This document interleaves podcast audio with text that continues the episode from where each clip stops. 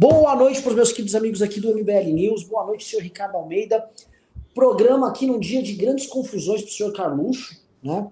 O senhor Carluxo, hoje, né, que está desesperado, saiu xingando o jornal o Globo, né? E está muito puto porque, de acordo com ele, eles tiveram, o pessoal do Jornal Globo, acesso a informações sigilosas do processo. Ah, cara, você tá bravo com isso, Carluxo? A militância do Bolsonaro vive tendo acesso a datas de operações que a Polícia Federal faz. E agora o Carluxo tá bravo. Você tá bravo com isso, Carluxo? Seu pai montou um, aparato para investigar os outros, Carluxo. Seus aliados políticos ficam perseguindo os outros usando a Polícia Federal, Carluxo. Aí você tá indignado. Carluxo indignado. Ai, fatos que aconteceram. Ah, sério, Carluxo? Você vai usar isso como argumento? Né? Porque vocês usam esses argumentos bosta para poder atacar os seus adversários. Tá? E eu, olha só, se o seu Carluxo fosse republicano, eu estaria concordando aqui com esses vazamentos. Mas vocês praticam esta merda o tempo todo, inclusive conosco. Seu bosta, seu moleque de bosta, vereador, nem dá para chamar de vereador, né? Ah, ele fica indignado, agora ele quer o devido processo legal. Eles são assim, aparato para perseguir os adversários e devido processo legal para eles com ressalvas, sem claro. justo de um juiz aliado. Né? É assim que funciona com esses caras. É. Né? Aí Promotor tá um bolsonarista, juiz bolsonarista, para eles e para a gente, sei lá, juiz comunista que não gosta do MBL, que tem raiva do MBL desde quando a gente foi fundado. É assim que funciona. Tudo junto. Exatamente. Aí ele tá indignado. Aí a Globo teve acesso. O blogs bolsonaristas tiveram acesso a matérias, a material para atacar a gente de um processo contra nós. Blogs bolsonaristas. Aí você não tá indignado, né? A boneca lá, a Carluxa, tá, tá tudo bem, tá tudo tranquilo. Né? Não, porque tá essa, é a, essa é a mídia verdadeira, né? O blog bolsonarista, ok, mas a Rede Globo é comunista. Por isso. Totalmente comunista. Né? Comunistas comedores de criança. E acho que agora que eles QAnon, sabe? teoria conspiratória aí, que todo mundo é pedófilo, então a Globo come criancinha mesmo, né? Porque os adversários deles sempre comem criancinha. E eis o problema que nós estamos metidos, né? Porque a, o, o, drama da rachadinha do Queiroz chegou de vez no gabinete do, do Carluxo, que é um gabinete, todo mundo sabe, que era um cabidão, é um gabinete que não produzia porcaria nenhuma de útil, dos gabinetes mais inúteis, inúteis ali da Câmara dos Vereadores do Rio de Janeiro, nunca produziu nada lá. Obviamente que ele era só um preposto do pai dele, para trabalhar assuntos municipais. E o pai dele, que não produzia porcaria nenhuma também como deputado, logicamente ali eles estavam tocando lá o rolê deles, o business deles, só não contavam que ia dar ruim para eles, né?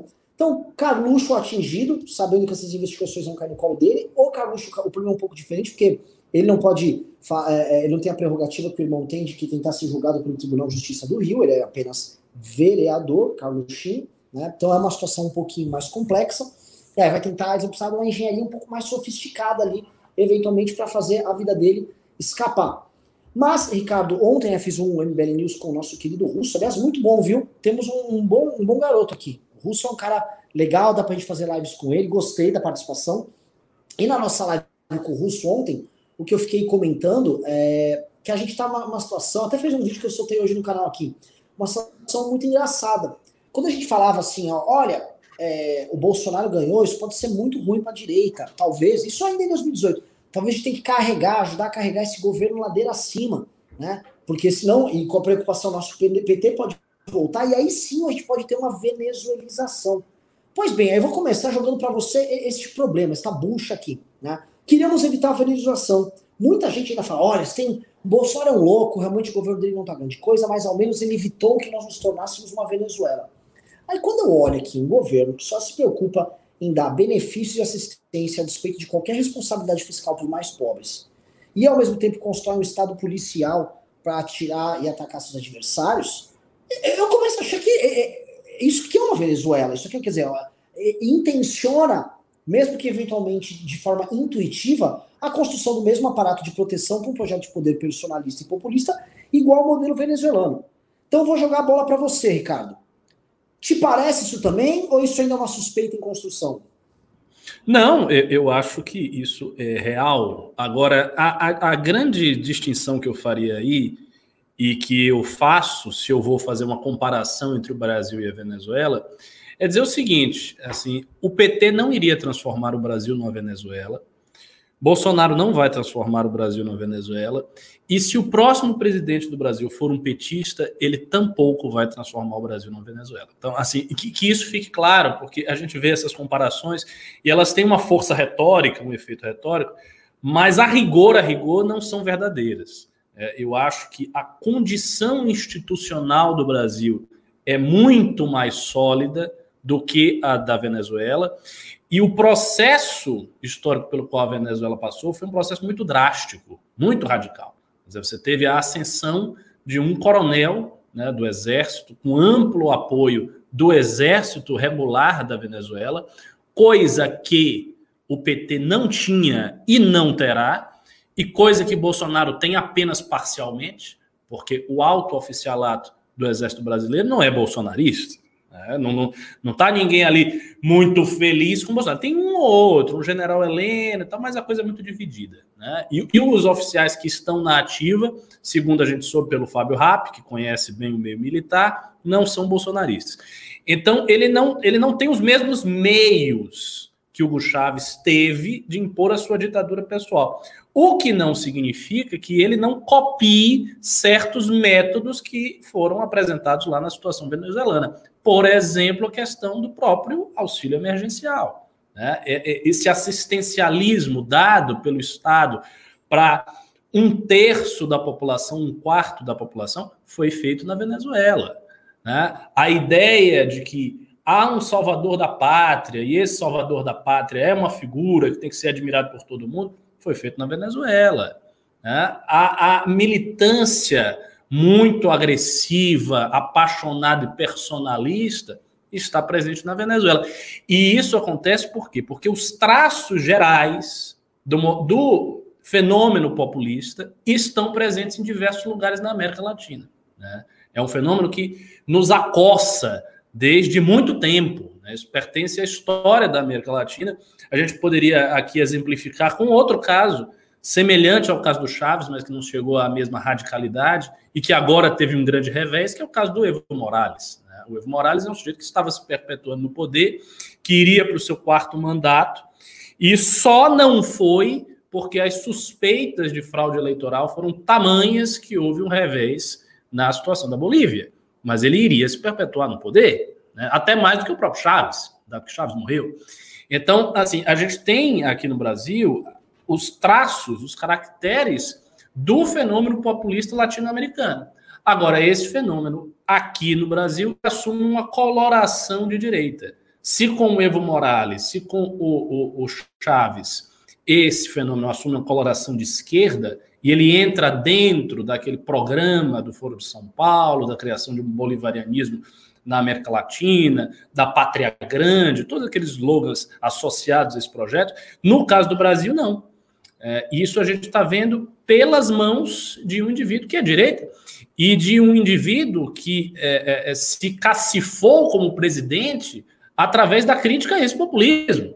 Um, do, um, um, dos pontos do discurso do Bolsonaro, como você bem lembrou, era não vamos ser a Venezuela. E quando ele falava disso, não era simplesmente vamos ser a Venezuela de direita. Não, ele estava dizendo: não vamos ser a Venezuela, vamos seguir o caminho normal da democracia ocidental, espelhando-se inclusive na democracia norte-americana, que sempre foi nominalmente o modelo dos bolsonaristas para a gestão pública e para o que é um Estado democrático.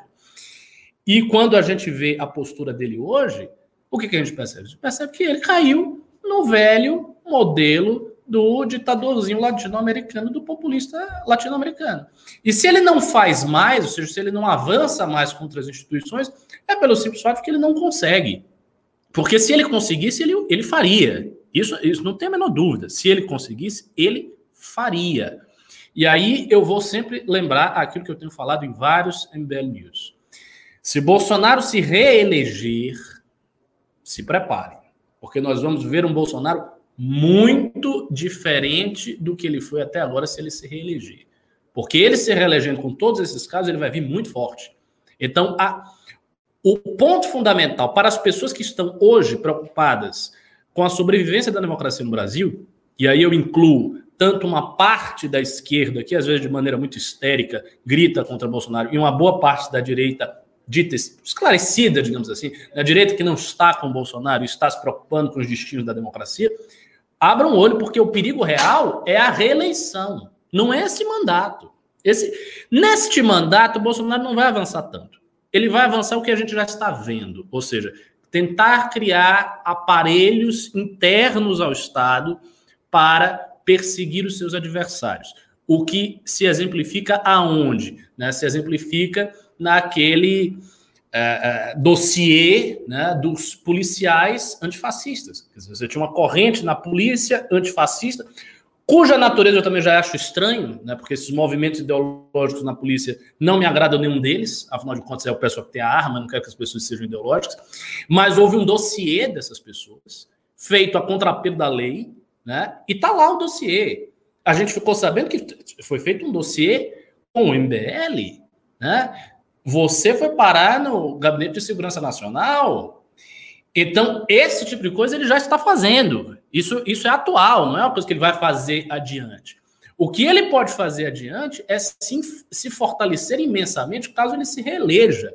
Porque se ele se reeleger com todos os escândalos, vai dar uma chancela de que ah, esses escândalos não importam, o que importa é o Renda Brasil, é a obra lá do Nordeste, que eu retomei dos presidentes que não haviam completado, e isso me cacifou para me reeleger. Eu sou presidente do Brasil, eu venho com tudo. E aí ele vem com tudo, e aí nós estaremos numa situação muito complicada. Só comentando o caso do Carluxo, eu vou fazer uma piada, né, uma butada aqui, que, que é o seguinte: eu acho que a única pessoa da família do Bolsonaro que não tem rachadinha é a Laurinha. Só ela. Porque todo o resto está envolvido com rachadinha. É a Michelle, é a avó da Michelle, é a ex-mulher de Bolsonaro, é Bolsonaro, é Flávio Bolsonaro, é Carluxo, Eduardo também já está, né? Com, com, com, é todo mundo. Todo mundo. Daqui a pouco vai, vai, vai descobrir que o filho dele, o Renan, né, o suposto pegador, também está envolvido com rachadinha. Então só a Laurinha se salva na família. Tá, assim, é, é muito claro o, o, o que aconteceu. A família Bolsonaro entrou na política para pegar o dinheiro dos gabinetes e do salário e investir para enriquecer. Ponto final, por isso, acabou. Não tem outra. A razão é esta. E quem não viu essa altura do campeonato, Renan, me desculpe, não vai ver mais. Se a pessoa não viu essa altura do campeonato, se a pessoa está assistindo o programa do Constantino e achando que é tudo aquilo ali, me dizia, já era. Sabe? A pessoa está tá, tá, tá, tá na outra realidade. Pessoal, ó, só avisando aqui, a gente está transmitindo esse programa hoje por um erro de programação, está sendo transmitido no YouTube do MBL, no LinkedIn do Kim e na Twitch do Kim, onde o Kim joga os videogames dele e tal. Né? É o seguinte, a, galera aí do, do, Eu tô vendo nos comentários o pessoal do Twitch meio bravo. Ah, mas eu queria ver o Kim. Pessoal, desculpa, se quiserem, votem aí, façam assim, ó, sai fora, a gente pede para desligar aí. É, foi um erro nosso. Mas quem quiser assistir a live pode assistir. Quem não gostou, vai no YouTube. Sei que vocês querem ver o Kim jogando Dotinha dele lá tal. Eu não sei jogar. O Ricardo. Tam... Talvez o Ricardo saiba. O Ricardo é bom de game, né? Ricardo, você é não, não, game, eu não né? sou bom. Eu, eu sou um péssimo jogador. Mas eu vou dizer, vocês podem não acreditar. Mas eu na Twitch jogando sou completamente diferente aqui do MBL News. Não sou formal, não sou sério, é esculhambação o tempo todo. O Renan já viu, já teve oportunidade de me ver. Já, já assisti. Já assisti. Então eu peço desculpas aí pro pessoal da Twitch. É, mas, é, se quiser, a gente desliga aí para vocês, tá? Não, não, não vou atrapalhar, até pedir desculpas um pouquinho. Voltando para o tema, vamos voltar aí para o tema quente, tá? Essa, essa questão da venezuelização, você trouxe o ponto central. Você acha que nosso, a nossa democracia tem capacidade de resistir a isso? Talvez por conta da própria lógica interna dela, né? Pela, pelas forças políticas tal. Eu é, não sei. O, ta o, tamanho do Brasil, pelo tamanho do Brasil, pelo fato do Brasil ser dividido em estados, isso é uma coisa muito importante que às vezes as pessoas não, não, não notam. A divisão federativa do Brasil, a sua extensão territorial, carrega um peso de manutenção de uma certa independência das regiões muito grande. Por exemplo, quem é que confrontou Bolsonaro agora na pandemia? Foram os governadores. Porque há governadores para confrontar. E o poder de um governador, ele não é semelhante ao poder de um prefeito, com exceção do prefeito de São Paulo, do Rio de Janeiro. O poder de um governador é muito maior. Mesmo os governadores do Nordeste, cujas cidades são muito mais pobres, tirando a capital. Mas eles são governadores, têm um território inteiro, que tem um PIB, tem uma participação na economia brasileira diferente. Então, o fato disso existir contribui para a manutenção da democracia brasileira.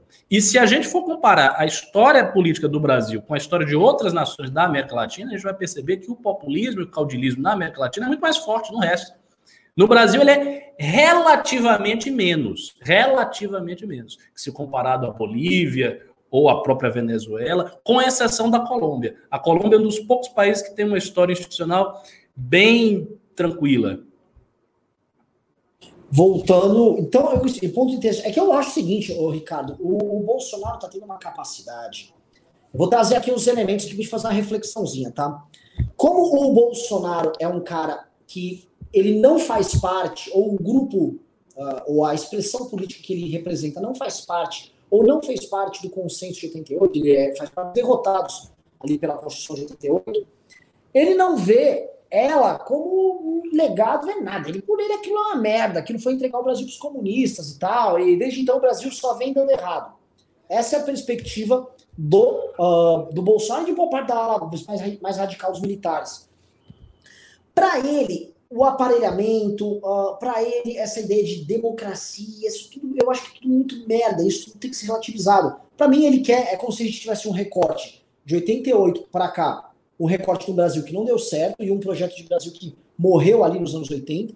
E é como se ele tentasse voltar. Eu vejo ele, quando ele volta com esse projeto de poder, agora, projeto, desculpa, econômico, daí do, do Brasil Grande, esse projeto de, de obras públicas, projeto que ele está tentando tocar com dinheiro público agora, eu percebo um Bolsonaro muito adequado e muito alinhado ao que era, vamos dizer, preconizado pela turma do gás, aquele, aquele, aquele projeto de nacional desenvolvimentismo clássico que a gente tinha. E, esse, e parece que assim, ele tá, tá para ele ter as polícias como um aparato à disposição dele, ter a Polícia Federal é, atuando dessa forma, proteger os dele, atacar os adversários dele, é só voltar a uma realidade pregressa que para ele fazia todo sentido, que para ele, inclusive, era democracia. E ainda falando, não pode, não pode reclamar pelo voto que ainda ganhei. Eu Exato. Vejo, a, a, a, democracia, no fundo, é um consenso, é um pacto entre as forças políticas. Na prática, se, se as forças políticas chegarem num ponto de desgraçamento grande que elas podem romper esse pacto, o PT poderia romper, teria rompido. O Bolsonaro pode pensar dessa mesma maneira. O que eu vejo é o seguinte: ele é mais cara de pau porque ele não vê valor nessas instituições pós-88 que os outros veem. Eu vejo muito, por exemplo, no PT, esse nome democracia, mesmo que eles não sejam democratas. Mas, assim, é como se eles foram signatários de um pacto que é muito importante para eles, mesmo que eles ainda votaram contra a Constituição. Mas toda essa turma né, do Pacto de 88, eles veem essa, essa construção toda como construção deles. Eles não podem ver essa, constru, essa construção desmoronar.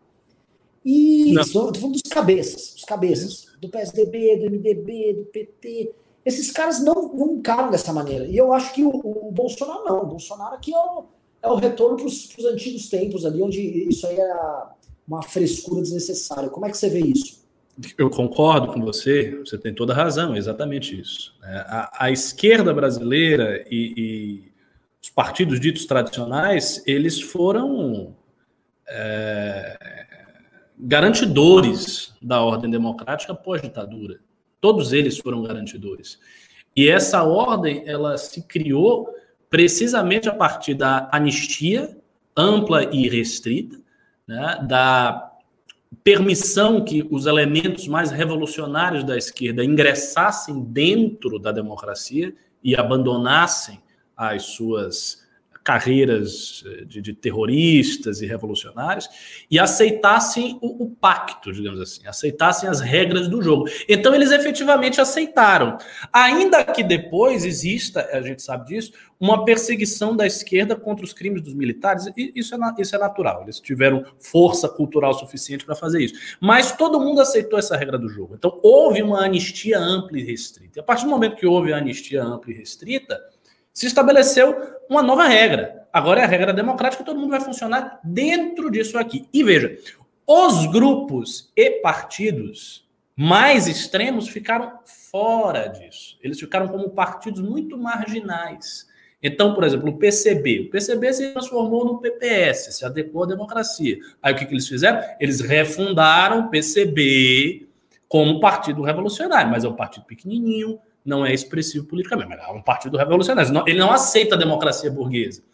O PCO, né, que surgiu como uma dissidência do PT, surgiu do, do, grupo Causa Operária do PT, foi uma dissidência do PT. O que, que eles o que, que eles fazem? Eles também não aceitam esse arranjo democrático, mas eles são pequenininhos. É um grupo que está à margem e cuja função política principal era, na verdade, apoiar o próprio PT. Né? As análises do Rui Costa Pimenta Todas elas, se a, se a pessoa olha com uma certa finesse, apesar de todas as críticas que ele faz ao PT e ao suposto diálogo que o PT teve com a burguesia e o arranjo econômico com as grandes empresas nacionais, apesar de tudo isso, está lá na retaguarda defesa do grande líder popular que é o Luiz Inácio Lula da Silva. Então ele continua, o PCO de alguma maneira continua sendo uma dissidência do PT, ele está umbilicalmente vinculado, mas é um partido pequenininho. Então os partidos, os grupos que não aceitam a democracia são pequenos. No caso do bolsonarismo, não. O bolsonarismo é um grupo desse, porque ele possui no seu seio remanescentes, como você falou, da ditadura. Pessoas que não, ainda que não tivessem vivido a ditadura, têm uma nostalgia, né? tem uma nostalgia do que não viveram né, mas enxergam a época da ditadura com bons olhos, como um momento em que o Brasil tinha ordem, que o Brasil progredia. Então há realmente é, essa, é, esse risco. É, quanto à democracia, a interpretação que os bolsonaristas dão foi esculpida por uma frase lapidada do Olavo, que é a seguinte: democracia brasileira não existia. Passou a existir com a eleição do Bolsonaro. Ele disse isso. Por que, que não existia? Porque tinha muito aparelhamento, as eleições não eram verdadeiras, a pessoa comprava voto. A democracia brasileira começou com Bolsonaro. Começou com Bolsonaro porque a eleição foi genuína, as massas se mobilizaram é, é, e, e, lutaram contra o aparelhamento do establishment, etc, etc. Então, para eles, a democracia está vinculada a Bolsonaro. Se não tiver Bolsonaro, não é mais democracia. Então, se o STF restringe os poderes de Bolsonaro, ele não está sendo democrático. Se o Congresso não quer passar aquilo que é a vontade de Bolsonaro, que significa a mesma coisa que a vontade do povo brasileiro, né? E o sinônimo é esse: a vontade de Bolsonaro é a vontade do povo. Acabou. Então, se o Congresso não quer passar a vontade do povo, o Congresso não está sendo democrático. Que democracia é essa que o Congresso não aceita a vontade do povo, encarnada na vontade do presidente? Então, para eles é isso. A democracia é Bolsonaro. Democracia é Bolsonaro. Então, o que Bolsonaro fizer será democrático independente de atropelar-se as garantias, não importa, coisa do papel, são garantias institucionais, né, que, que já foram tantas vezes vilipendiadas. E aí, Renan, a coisa fica mais dramática, porque a gente não pode ser ingênuo, e às vezes eu, eu sinto essa. Não, não é uma ingenuidade, é uma opção, na realidade. Há uma, uma certa opção na, da parte daqueles que defendem a democracia brasileira contra Bolsonaro que é não acreditar, mas subscrever uma imagem de que as instituições elas estão ok.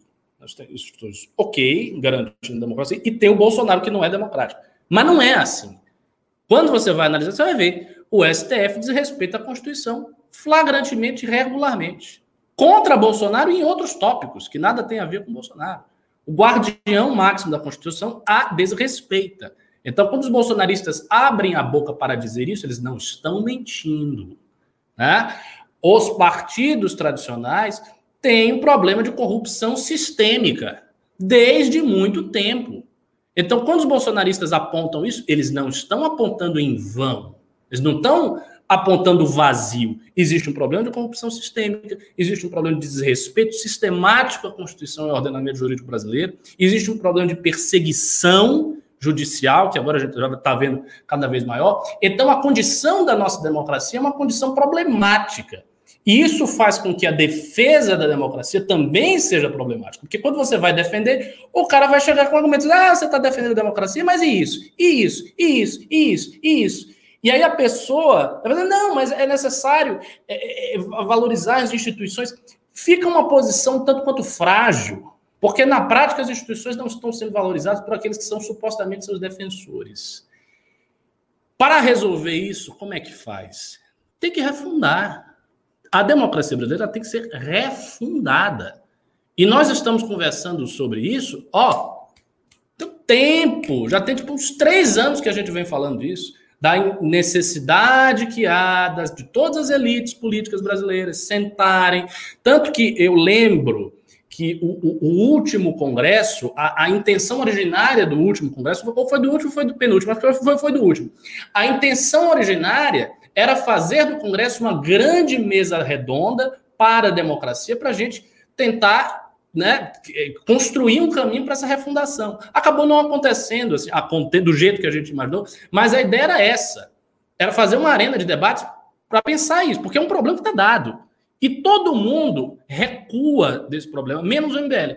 O MBL é o único movimento hoje que tem plena consciência disso, que fala disso reiteradamente. Porque todos os outros, todos os agentes, todos os políticos ficam recuando disso com desculpas mal, mais ou menos. Então vai lá o STF se encastela no seu enclave jurídico. Vai lá o MP, o pessoal da Lava Jato, é só Lava Jato, Lava Jato, Lava Jato. O que interessa é Lava Jato. Foda-se o resto do Brasil, a Lava Jato, se a Lava Jato estiver preservada, tá tudo bom e ficam lá, que é uma coisa parcial. Os bolsonaristas querem puxar tudo para ah, a vontade de Bolsonaro tem que ser refeita. E aí ficam vários agentes com seus interesses particulares, eles não dialogam, não há cruzamento possível. E o que acontece com o povo? E o que acontece com, com as pessoas, com o Estado brasileiro? Fica no impasse. Perfeito. E esse é o impasse que a gente fica vivendo o tempo todo. É o tempo todo essa merda do impasse, porque eu olho pelas, pelas eleições municipais agora. Né? Eu olho, por exemplo, no município que eu moro, Bruno Covas, no, na maior, Bruno Covas está na maior, loteou tudo. Ele tirou um hospital que era administrado pelo Albert Einstein, no meio de uma pandemia. Eu não estou falando do Bolsonaro fazendo loucura, estou falando de um prefeito do PSDB. E ele entregou para o Cândido Vacareza o hospital. Na maior, pá, dá para o Cândido Vacareza lá. Aquele que era do PT, hoje é do Avante. Eu lembro tá, o nome dele. Tá tentando cooptar para a base de apoio dele. Que, que loucura! Então, assim, esse tipo de prática que é, é recorrente na política brasileira, e aí quando você vai indo para municípios ainda, onde a representação ainda é pior, isso torna a, a, a, percepção geral do brasileiro de que, puta, tem uma galera que tá assim no poder, as pessoas não sabem identificar como, tem um juiz aqui, um deputado tal, esses caras mandam em mim, esses caras tocam minha vida e eu não sei fazer nada de é, votar. É isso mesmo. Realmente o que o Bolsonaro teve ele, ele permitiu uma, uma possibilidade de vingança para essas pessoas, né? E a gente pode perceber toda a obra eh, do Olavo recente, especialmente em discurso, e do Brasil Paralelo, que eu acho que é a principal, o principal veículo de difusão disso, é tentar falar, ó, oh, tem um, né, democracia, mais ou menos, temos que ver aí se nós estamos vivendo realmente num regime democrático, né, nós somos traídos e tal. Toda essa construção aí que essa turma faz é muito para botar e manter na cabeça das pessoas essa percepção que é em grande parte é legítima de que é um sistema injusto, canalha, administrado por um bando de vagabundo, e é. Só que eles querem é, simplesmente trocar de dono, né? Não, agora vamos é, exa Exatamente, eles, você falou tudo, eles querem trocar de dono. Porque, por exemplo, se o problema fosse esse, Bolsonaro não poderia estar buscando apoio político no Centrão. Ele teria que ser dogmaticamente contra essa possibilidade. Não farei isso porque isso é trair o, o sentido da democracia que eu acredito. Mas ele não faz. Então, na prática, é, é uma desculpa. É assim, é um discurso. Ah, o presidente tem que chegar aí e derrubar tudo que está aí. Mas se não der para derrubar, é a vida, né? Mas segue o presidente, que ele, que, que ele queria, pelo menos ele tinha intenção certa de derrubar tudo. Ou seja, é uma desculpa. É uma desculpa. Né? olhando o, a materialidade do governo, o que você vê é uma disputa cruenta de poder e ponto final. Não tem isso. O cara está hoje se aliando ao centrão e ele dá estatal à vontade. Ou seja, ele está fazendo o que todo mundo já fez. Não tem nada diferente. Tanto, que o argumento dele, agora, assim, você pega a, as redes bolsonaristas, eles estão assim: o Nordeste acordou, o Nordeste despertou.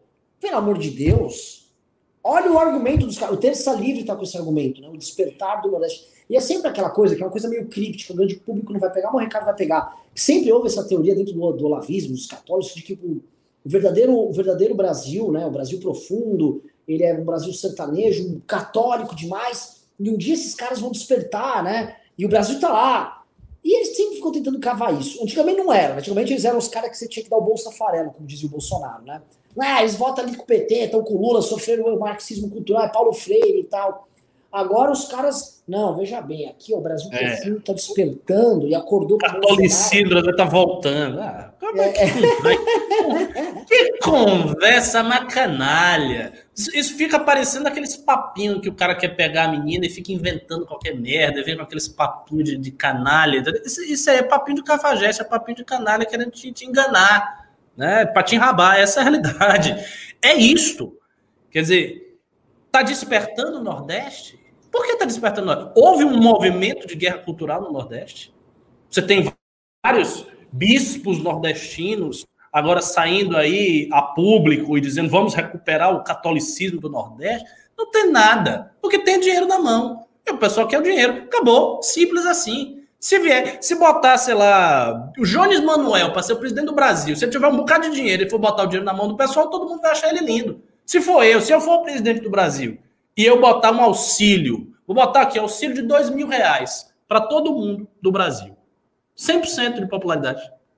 Tenho 90% de popularidade. Sou o maior presidente da história do Brasil, porque eu fiz isso. Então, assim, é um expediente simples, extremamente simples, fácil de ser feito, muito difícil de ser mantido economicamente, mas cuja lógica é óbvia e é inerente ao assistencialismo. A lógica é: recebi o dinheiro, gostei do cara, que o cara está me dando dinheiro. Simples. Não tem retorno de catolicismo, não tem Nordeste está despertando, ah, Nordeste está saindo das mãos do PT. Também não tem essa conversa, ah, o Nordeste está saindo das mãos. Não está saindo das mãos do PT. Não está saindo. Porque se vier o PT e o PT fizer a mesma coisa, volta todo mundo. Porque, na realidade, o Nordeste não estava na mão do, da maneira que as pessoas imaginam. E outra coisa, e outro detalhe, a, as mudanças que o PT provocou no Nordeste, muitas delas foram mudanças estruturais. Tem coisas que aconteceram no Nordeste que não é simplesmente Bolsa Família. Por exemplo, o programa de luz para todos, que revolucionou o Nordeste. Eu sei disso porque eu já, eu já dei. dei o programa das cisternas também. Eu já dei esse depoimento. Isso, isso eu sei, assim, de, de, de, na prática, de ver. A minha sogra, ela é apaixonada pelo Lula até hoje. Por quê? Porque a casa dela não tinha luz. Passou a ter luz com Lula. Pronto, o motivo é esse. E o motivo, e é um baita do motivo. Você não tinha luz, agora você tem luz. Isso aconteceu. Não é simplesmente o Bolsa Família. Então, até para Bolsonaro, eles vão, eles vão ter que refazer esse cálculo com muito cuidado, porque eles vão perceber o seguinte em breve: a popularidade do Bolsonaro está aumentando, está pegando essa faixa eleitoral, ok, tá tudo bem. Quando o Renda Brasil vier com metade do auxílio, ele já vai ter o primeiro baque. Primeiro baque. O pessoal que está recebendo 600 reais não vai querer receber 300 nem 200. Tenha certeza muita gente vai ficar puta, vai ficar puta, porque a pessoa já aumentou seus gastos em cima de 600. Já existe hoje, Renan, uma campanha para manutenção do auxílio emergencial. Você já deve estar tá vendo. Quer dizer, tem campanha para manutenção do auxílio. Então as pessoas não vão querer receber 300 a partir do momento que elas recebiam 600. Não vão querer essa queda. E o que que isso, o que que isso vai provocar? Isso vai provocar um revés e eu acho bem possível que pessoas recebendo 200 reais ou 300 reais ainda votem no PT, no Nordeste, por conta das mudanças que Lula promoveu na época do governo dele, que foram variadas em vários campos, que não foi uma coisa exclusiva, ah, Bolsa Família, só isso. Bolsonaro não. Bolsonaro, realmente, ele tem o Renda Brasil. É verdade que ele pode tentar suprir esta lacuna fazendo uma série de obras por aí afora. Mas aí eu, eu, realmente não sei qual vai ser o poder do Estado brasileiro de manter tantas obras e tantas inaugurações até a época das eleições, porque vai rolar muito tempo até lá. E nós temos uma limitação severa. Agora mesmo já saiu a previsão de queda do PIB. Né? O, o Paulo Guedes dizia que ia crescer 2%, vai, vai decair 9%, vai cair 9%. Então, quando isso impactar diretamente a arrecadação, só milagre para manter esse gasto público nas alturas. Grande observação, grande observação. O primeiro ponto que eu queria agregar para você, tá? É, existe um fenômeno, quem aqui que está nos acompanhando, seja no, no, no, no, LinkedIn do Kim, seja aqui no YouTube do MBL ou a turma do Twitch do Kim, é, já deve ter ouvido falar de Matopiba. E eu acho essa questão, a gente tratando dessa questão no Nordeste, que vira. Tem muitas lendas nisso. Matopiba é uma frente que basicamente é, é um resto de cerrado que existe no sul do Maranhão, no sudeste do Piauí, no oeste da Bahia e praticamente Tocantins inteiro. Essa é a última grande frente agrícola brasileira que está indo para essas regiões. O que acontece? Quando tem o Matopiba ali, eles pegam essas regiões e você tem um outro padrão de desenvolvimento econômico. Você tem fazendas grandes, produções com alta tecnologia, o fazendeiro chega lá, instala, traz caras com salários altos para administrar ele, precisa de técnicos, o filho dele precisa de dentista, precisa de uma escola lá bem montada, aí precisa de um advogado, o cara monta um advogado, tem que ter um restaurante um pouco melhorzinho, tem que ter técnicos para ter. Muda a realidade daquela região. Começa aí, pra, por causa do, até da divisão natural que existe de ICMS, dinheiro para as prefeituras, as prefeituras começam a se equipar melhor, recapeia melhor a rua, começa a ter gente de classe média surgindo, você começa a mudar. O Goiás, que é um estado muito pobre, é um estado brasileiro muito pobre nos anos 50, 60, ele foi ali com o advento da Embrapa e com as frentes agrícolas que o governo tocou ali nos anos 70, o Goiás virou uma potência. Mato Grosso do Sul, Mato Grosso, hoje esses caras puxam o crescimento do Brasil. E no sul, por exemplo, do Maranhão, você está tendo esse fenômeno agora. E esse fenômeno, onde eu quero chegar? Imperatriz do Maranhão, que é uma cidade no sul do Maranhão, é uma cidade, vamos dizer assim, ideologicamente bolsominion, com ou sem auxílio. É uma cidade que apoiou o Bolsonaro, que não tem nada a ver com o norte do Maranhão. O oeste da Bahia, que foi colonizado aí por gaúchos aí, tem até centro de traduções gaúchas no oeste da Bahia. Tem baiano tomando chimarrão lá. Luiz Eduardo Magalhães é um, Luiz Eduardo é uma das regiões mais ricas e prósperas do Brasil. Eu Ele tá sei, tá eu fui. Eu, tinha, tinha antigamente, só, só complementando aqui, tinha um núcleo lá do MBL, perto de Luiz Eduardo Magalhães, em Roda Velha, que era de São Desidério, Roda Velha, e eles tinham uns contatos com Luiz Eduardo. E realmente é uma região rica, muito rica e acho que é uma região forte ideologicamente para trabalhar mesmo. Sim, então sim, você tem uma transformação, transformação muito grande nesses lugares por conta de um capitalismo que chega, o capitalismo H, chegou o capitalismo, chega uma, uma cultura de trabalho diferente e as pessoas se adaptam. Tive uma reunião com o pessoal da Frente Parlamentar da Agricultura outro dia, eles estavam narrando, Ricardo, uma coisa que é revolucionária, tá? Foi desenvolvido pela Embrapa um tipo de palma um cactus aí pro sertão que cresce mais. E as vacas estão comendo essa palma. E aí eles estão ensinando o agricultor sertanejo, que ele pode, a família inteira tinha uma renda de 800 reais, de mil reais, a criar vaca leiteira holandesa. Holandesa? Calor, vaca holandesa. Muito bom. Dá a palma, eles têm casos, os caras vão até mostrar os cases do cara saindo, um cara, um sitiante pobre, saindo de uma renda familiar de mil reais para uma renda familiar de 50 pau. Então, assim, isso é uma revolução silenciosa que está acontecendo ali, que não tem nada a ver com, ah, é Lula, é Bolsonaro, é Lula, é Bolsonaro. Isso é o capitalismo chegando lá. E, de fato, a parte do Nordeste, onde você tem cerrado, essa parte, o agro vai. O agro vai sozinho e dá mais 10, 15 anos que eles vão ocupar todos esses espaços e você vai ter profundas mudanças econômicas ali. A segunda coisa é uma conquista agrícola ou agropecuária do semiárido que precisa ter e que está começando agora e vai vir primeiro com a pecuária, tanto caprina quanto bovina. E eu fiquei muito feliz de ver isso, porque isso, isso é uma transformação grotesca. Que aí logo Sim. mais você passa a ter a indústria de transformação agropecuária, você vai ter frigoríficos, você vai ter laticínios ali para receber esse tipo de material tal. Você começa a transformar aqueles microagricultores em caras com uma renda melhor, os caras vão saindo daquela bacia das almas de ficar recebendo auxílio governamental. Agora, isso, para mim, tem que ser política de Estado é política de Estado. O sertanejo que tem as cabrinhas dele lá, esse sertanejo tem que tirar renda da porra da cabra dele. O cara que tem o boi, tem que. Ó, vai ensina o cara a ter a pau, o Estado, ah, o Estado, Estado vai intervir, caralho. Põe o Estado pra atuar. Mas tem que ter política de Estado ali. Pra gente também não ficar mais nessas discussões. Eu conversei com esse pessoal da FPA, eu fiquei muito animado. Muito animado. Agora eu vou dizer uma coisa se essa transformação for tão profunda assim como você está sugerindo, é capaz do Estado colocar dificuldades para acontecer. Colocar óbices artificiais. Não, não é impossível que isso ocorra, porque a região Nordeste é uma região cativa de votos, né? Então, há, há um sentido político em manter a região Nordeste dependente de auxílios, de programas de assistencialismo e de todo esse tipo de trabalho. Então, é, é, é, você está dizendo, ah, mas deve ser política de Estado. Deve ser política de Estado, mas talvez a política do Estado seja colocar dificuldades para essa exploração, para não deixar que as pessoas saiam da condição de pobreza que elas estão. Eu não duvido, não. Ó, esse tema é incrível. A audiência até subiu, a gente está falando desse tema, Ricardo. Porque esse tema é um tema fascinante, esse tema de. Porque parece que assim, é um problema não resolvido do Brasil e todo mundo no Brasil tem curiosidade de falar sobre esse tema. Quando eu encontrei a pessoa da Frente Parlamentar do Agro, a primeira coisa que eu perguntei: o que vocês têm de plano de semiárido? E os caras narram histórias assim, bizarríssimas. Histórias, por exemplo, que, como você não tem, por exemplo, o básico, né? Em São Paulo, aqui, a gente é de São Paulo, em São Paulo tem uma coisa que chama cinturão verde, que é tipo cidades como Mogi e tal, que você tem um cara que planta o hortifruti, que é o cara que faz a, a, couve, o cara que tem o tomate e tal, porque não, é uma coisa perecível, né? Não dá para fazer longe, não vai trazer tomate de 500 quilômetros daqui. Então você traz de perto tal. Você, tem um cinturão verde. você não tem cinturão verde nas capitais do Nordeste, os caras mandam vir do CEAGESP em São Paulo. É bizarro. É, são coisas básicas, básico do básico do básico. E aí, narrando os problemas.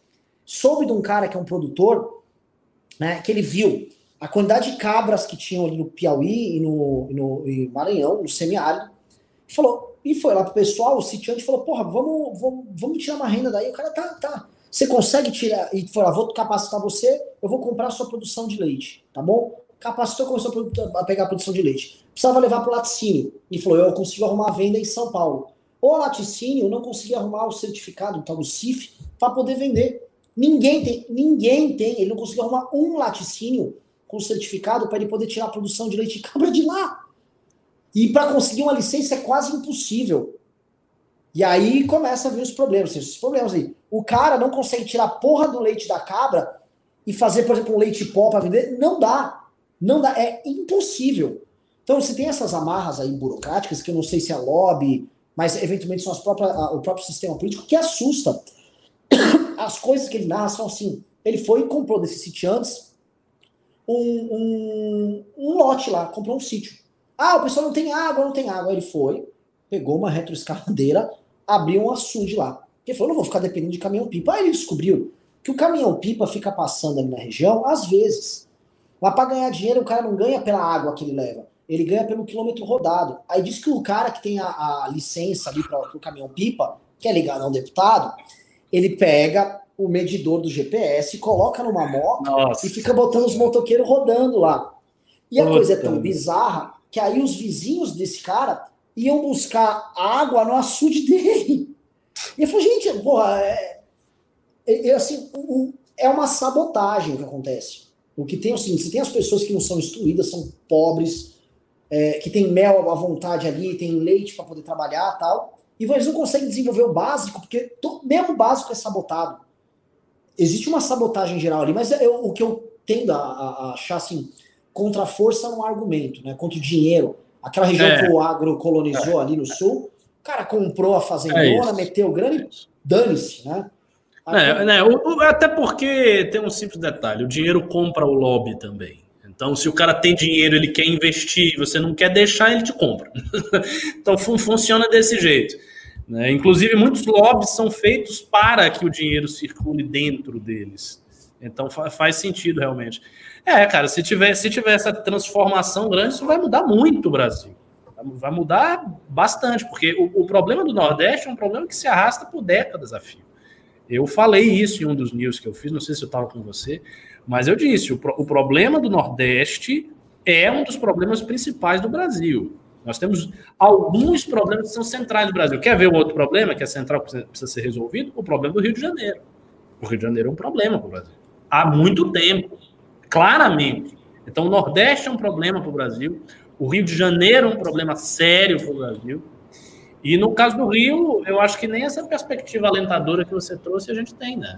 Não vejo Não. perspectiva nenhuma de resolução da situação do Rio de Janeiro. E a cada tempo que passa, piora mais ainda, né? há um desânimo geral com, com, a possibilidade de reformar o Rio de Janeiro. Todos os políticos que assumem alguma coisa no Rio caem, ou são presos, ou são afastados, ou estão metidos em alguma, algum esquema de propina.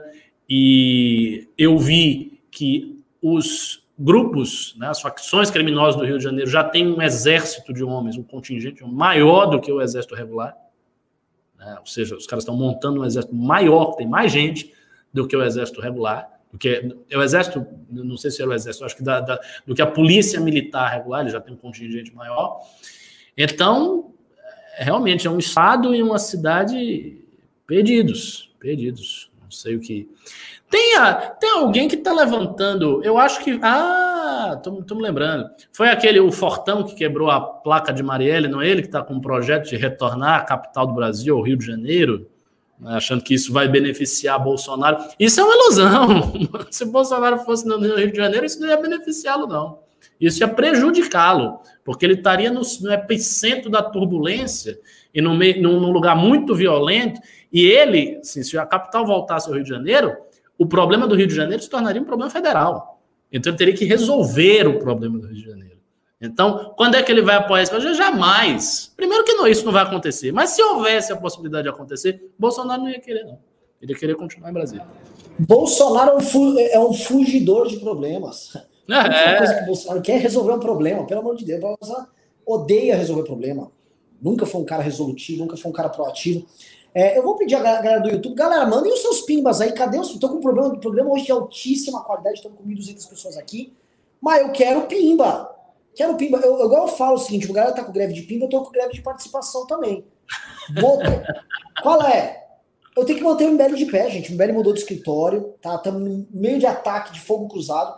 Estamos com pessoas importantes nossas em campanha. E eu vou entrar nesse assunto campanha agora, já. Temos que falar agora, peço cuidado para você, Ricardo, porque a lei eleitoral é muito dura e vivemos tomando multas e tal. Tá, né? é, vou falar coisa... tudo pré-campanha, pré-candidatos e falar de maneira hipotética e não dizer que o MBL vai apoiar ninguém.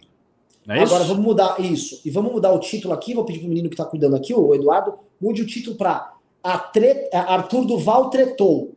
Tá? Hum. Desculpa, Arthur Duval versus do Vivier. Arthur Duval versus do Vivier. Já muda o título, eu vou checar, hein? Porque é o seguinte, começou a grande treta aqui eleitoral em São Paulo, tá? O pleito, é, assim, o, o, a, as eleições elas têm, são um organismo vivo que nasce, cresce, se reproduz e morre. Morre rápido, tá? Só que muita gente fica falando, ah, quando nasce, quando nasce? As eleições de 2018 nasceram cedo. A eleição de 2020 começou agora.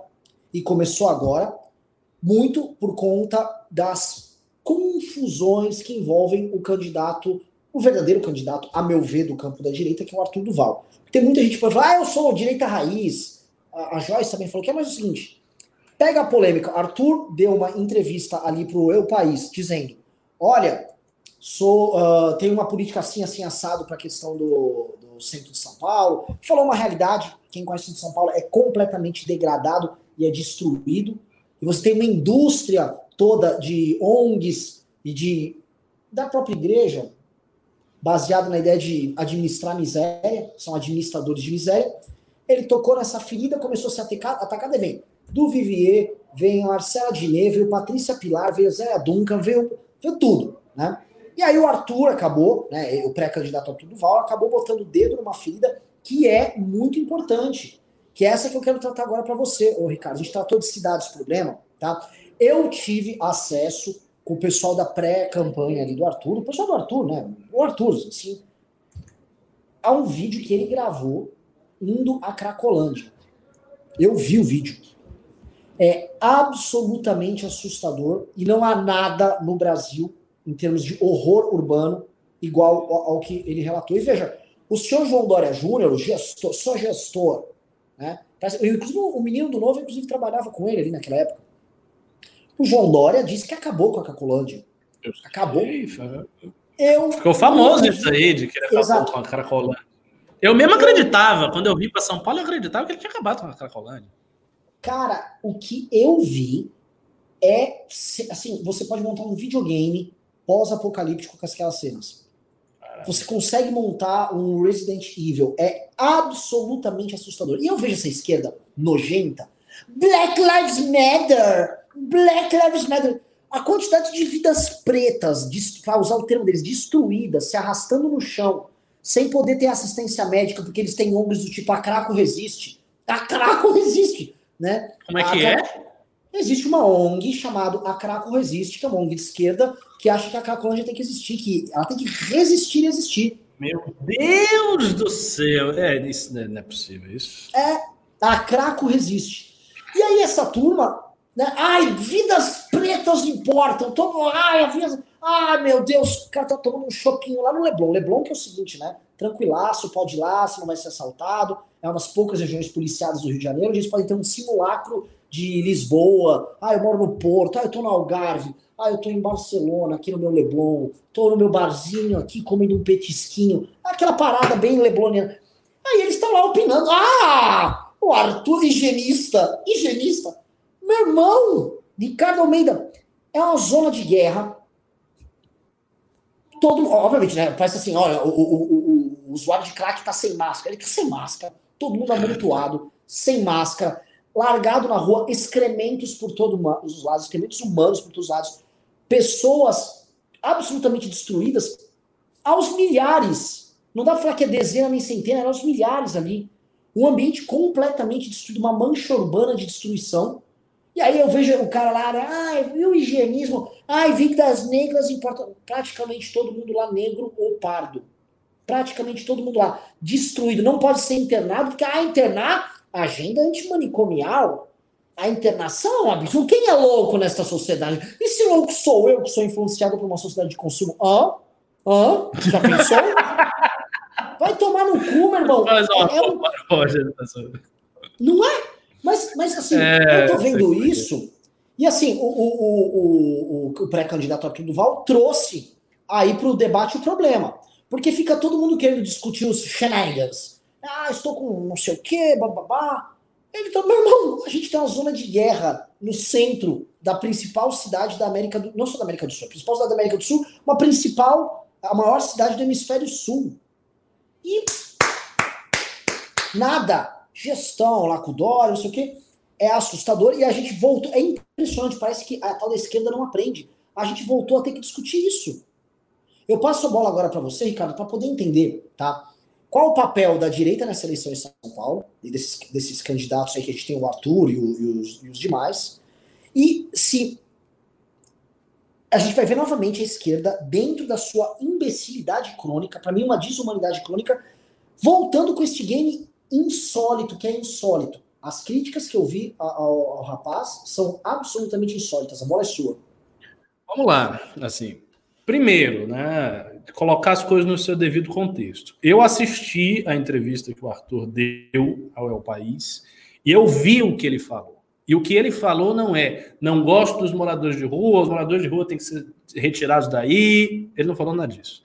Ele disse que a forma como o assistencialismo é feito com os moradores de rua, perpetua a condição desses moradores como moradores de rua. E por quê? Porque a comida é oferecida para o morador de rua que está ali, ok, é melhor do que deixar o cara passando fome. Mas não há abrigo para ele ser retirado, não há um, um, um conjunto né, de, de, de, de, outras formas de assistência, né, como psicólogos, é, é, assistentes sociais, para chegar junto àquele morador e tirá-lo daquela condição. Então, o assistencialismo, ele não muda a situação do morador de rua, ele faz com que o morador de rua continue ali. Então, ele fica recebendo a comida, mas ele continua, continua, continua, continua, continua. Ele não tem onde comer, que foi outro ponto que o Arthur levantou. Né? Então, eles comem naquele mesmo lugar e deixa né, o, o, os, o lixo ali, né, poluindo a cidade. Então há um problema que é tratado de forma muito pontual e que ele defende o tratamento sistemático e abrangente do problema. Foi isso que ele disse. Só que aí vem a manchete, você sabe como é que é manchete, né? O jornalismo precisa vender. Então já cria logo uma imagem negativa do cara. Aí vem todos esses formadores de opinião de esquerda que não têm cuidado de ver as coisas. Provavelmente eles nem viram a entrevista do Arthur. Eles nem viram a entrevista. Eles pegaram lá a manchete. Ah, tá vendo aqui, ó? Direitista, não gosta de morador de rua. Claro, o cara é direitista, mamãe falei, desse pessoal é de MBL, meio com Bolsonaro. Fico dizendo que não tô com Bolsonaro, mas é tudo a mesma coisa. Os caras não gostam de morador de rua. É isso. Então a esquerda se comporta desse jeito. Quanto a Cracolândia, assim, eu não vi a Cracolândia. Eu não fui lá, não, não vou lá, não perdi nada na Cracolândia, mas eu vi o centro de São Paulo.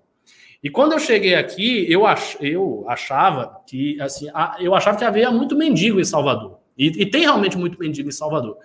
Eu vim para São Paulo e eu tomei um susto. Porque São Paulo tem muito mais mendigo que Salvador. Tem muito mendigo em São Paulo. Muito, mas muito mesmo. E, e o centro, né, aquela praça né, do, do, do, centro, nossa, aquilo é muito feio. É, é assim, tá, tá, jogado, tá jogado as traças, não tem cuidado nenhum. Né? O, o, centro das, o centro de São Paulo é muito feio. A parte mesmo do centro, do miolo da cidade, das praças. Eu ficava impressionado com a quantidade de mendigo que tinha nas praças. Um negócio impressionante. Ali perto da, da, da, Praça da Sé, né? Daquela catedral que tem a Catedral da Sé. Praça da aquela... Sé, Praça da República, Largo São Francisco. Pátio Cara, é, é muito feio, é muito feio. O descuido é muito grande. E, obviamente, não, obviamente, não é culpa das pessoas. Essa coisa de dizer, ah, o direitista odeia os mendigos. Pode até ser que um ou outro bolsomínio muito retardado realmente tem esse ódio social a ponto de não gostar do pobre, não gostar do mendigo. Mas é raro, mesmo entre os bolsomínios, mesmo entre os bolsomínios. O ódio mesmo ao pobre é uma coisa não é tão comum assim. Então, assim, não é isso, não vem disso. E o papel que a direita deve ter nesse cenário, eu acho que o papel da direita na eleição de São Paulo se define pelo seguinte, pela seguinte frase: é recuperar aquilo que Bolsonaro perdeu na eleição presidencial. Ou seja, recuperar a imagem da direita nessa eleição municipal em São Paulo. E aí eu falo de uma maneira muito abrangente: é recuperá-la nos debates, ou seja, ir aos debates e debater bem, coisa que Bolsonaro não fez. Tudo bem, ele levou a facada e tal, mas não fez. Então é ir nos debates, debater bem, é apresentar propostas concretas, é mostrar conhecimento dos tópicos a serem estudados, conhecimento das pautas importantes para a cidade de São Paulo, coisa que Bolsonaro não demonstrava, todas as pautas econômicas, pautas concretas, né, econômicas e administrativas, Bolsonaro sempre as afastava, dizendo que quem resolveria era o Paulo Guedes ou um ministro. Ou seja, ele estava demonstrando que ele, como presidente de direita, não tinha estudado nada. Então fica claro que, que um direitista que sobe ao poder é um ignorante. Foi essa mensagem que ele deixou então, todas essas mensagens elas precisam ser desconstruídas pelo Arthur. O Arthur é o anti-Bolsonaro, sabe? Ele tem que ser o inverso do, do, do, Bolsonaro. Ele tem que mostrar os pontos positivos e fortes onde o Bolsonaro não tem. Porque o Arthur tem muitos pontos fortes conhecidos, mas que são próximos do, do, do bolsonarismo de certa maneira. É, ele tem toda a trajetória dele, de polêmicas bem-sucedidas, de mamãe falei, de confronto com a esquerda. Isso tudo o Bolsonaro também fazia. É verdade que o Bolsonaro não ia lá nas manifestações e encarava ninguém. Né? Também não fazia tanto. Mas havia essa coisa do anti-esquerdismo, tudo isso estava consolidado na imagem do Bolsonaro, que está consolidado na imagem do Arthur. Então, o que o Arthur tem que fazer é mostrar o outro lado. E ele está fazendo isso. Ele está se esforçando em fazer isso. Ele está estudando fazer isso, está se preparando para fazer isso, e ele entende, ele entende que esse é o desafio dele. Quanto aos candidatos é, reais de direita, eu acho que só tem o Arthur. Porque os outros candidatos, eu acho que vai, ter, vai ser muito difícil para os outros conseguirem é, chegar na frente do Arthur. É, é, difícil fazer é, essas previsões, né? A gente tem que sempre fazer as previsões com muito cuidado para não dar uma de arrogante, chegar lá e quebrar a cara. Então eu não sei o que vai acontecer. Eu acho improvável. Por quê? A Joyce Hasselman, queimadíssima com o bolsonarismo, não tem esse apoio todo na direita, depende muito do voto desse pessoal que ela desagradou quando se afastou do Bolsonaro. O André Matarazzo era um quadro antigo do PSDB, nem se pode dizer que ele é de direita, está no PSD. É mais uma figura tradicional da política do que qualquer outra coisa. Aí se fala no príncipe, aí, mas não vai, deve ser a Joyce. Ou seja, não tem. Né? Quem tem mesmo representação na direita com possibilidade de crescer é o Arthur. E não é à toa, não é à toa que essa grande polêmica que você citou, Renan, está sendo feita na tensão da esquerda com Arthur. Porque a própria esquerda também já reconheceu e percebe que o candidato que vai desafiá-la é o Arthur.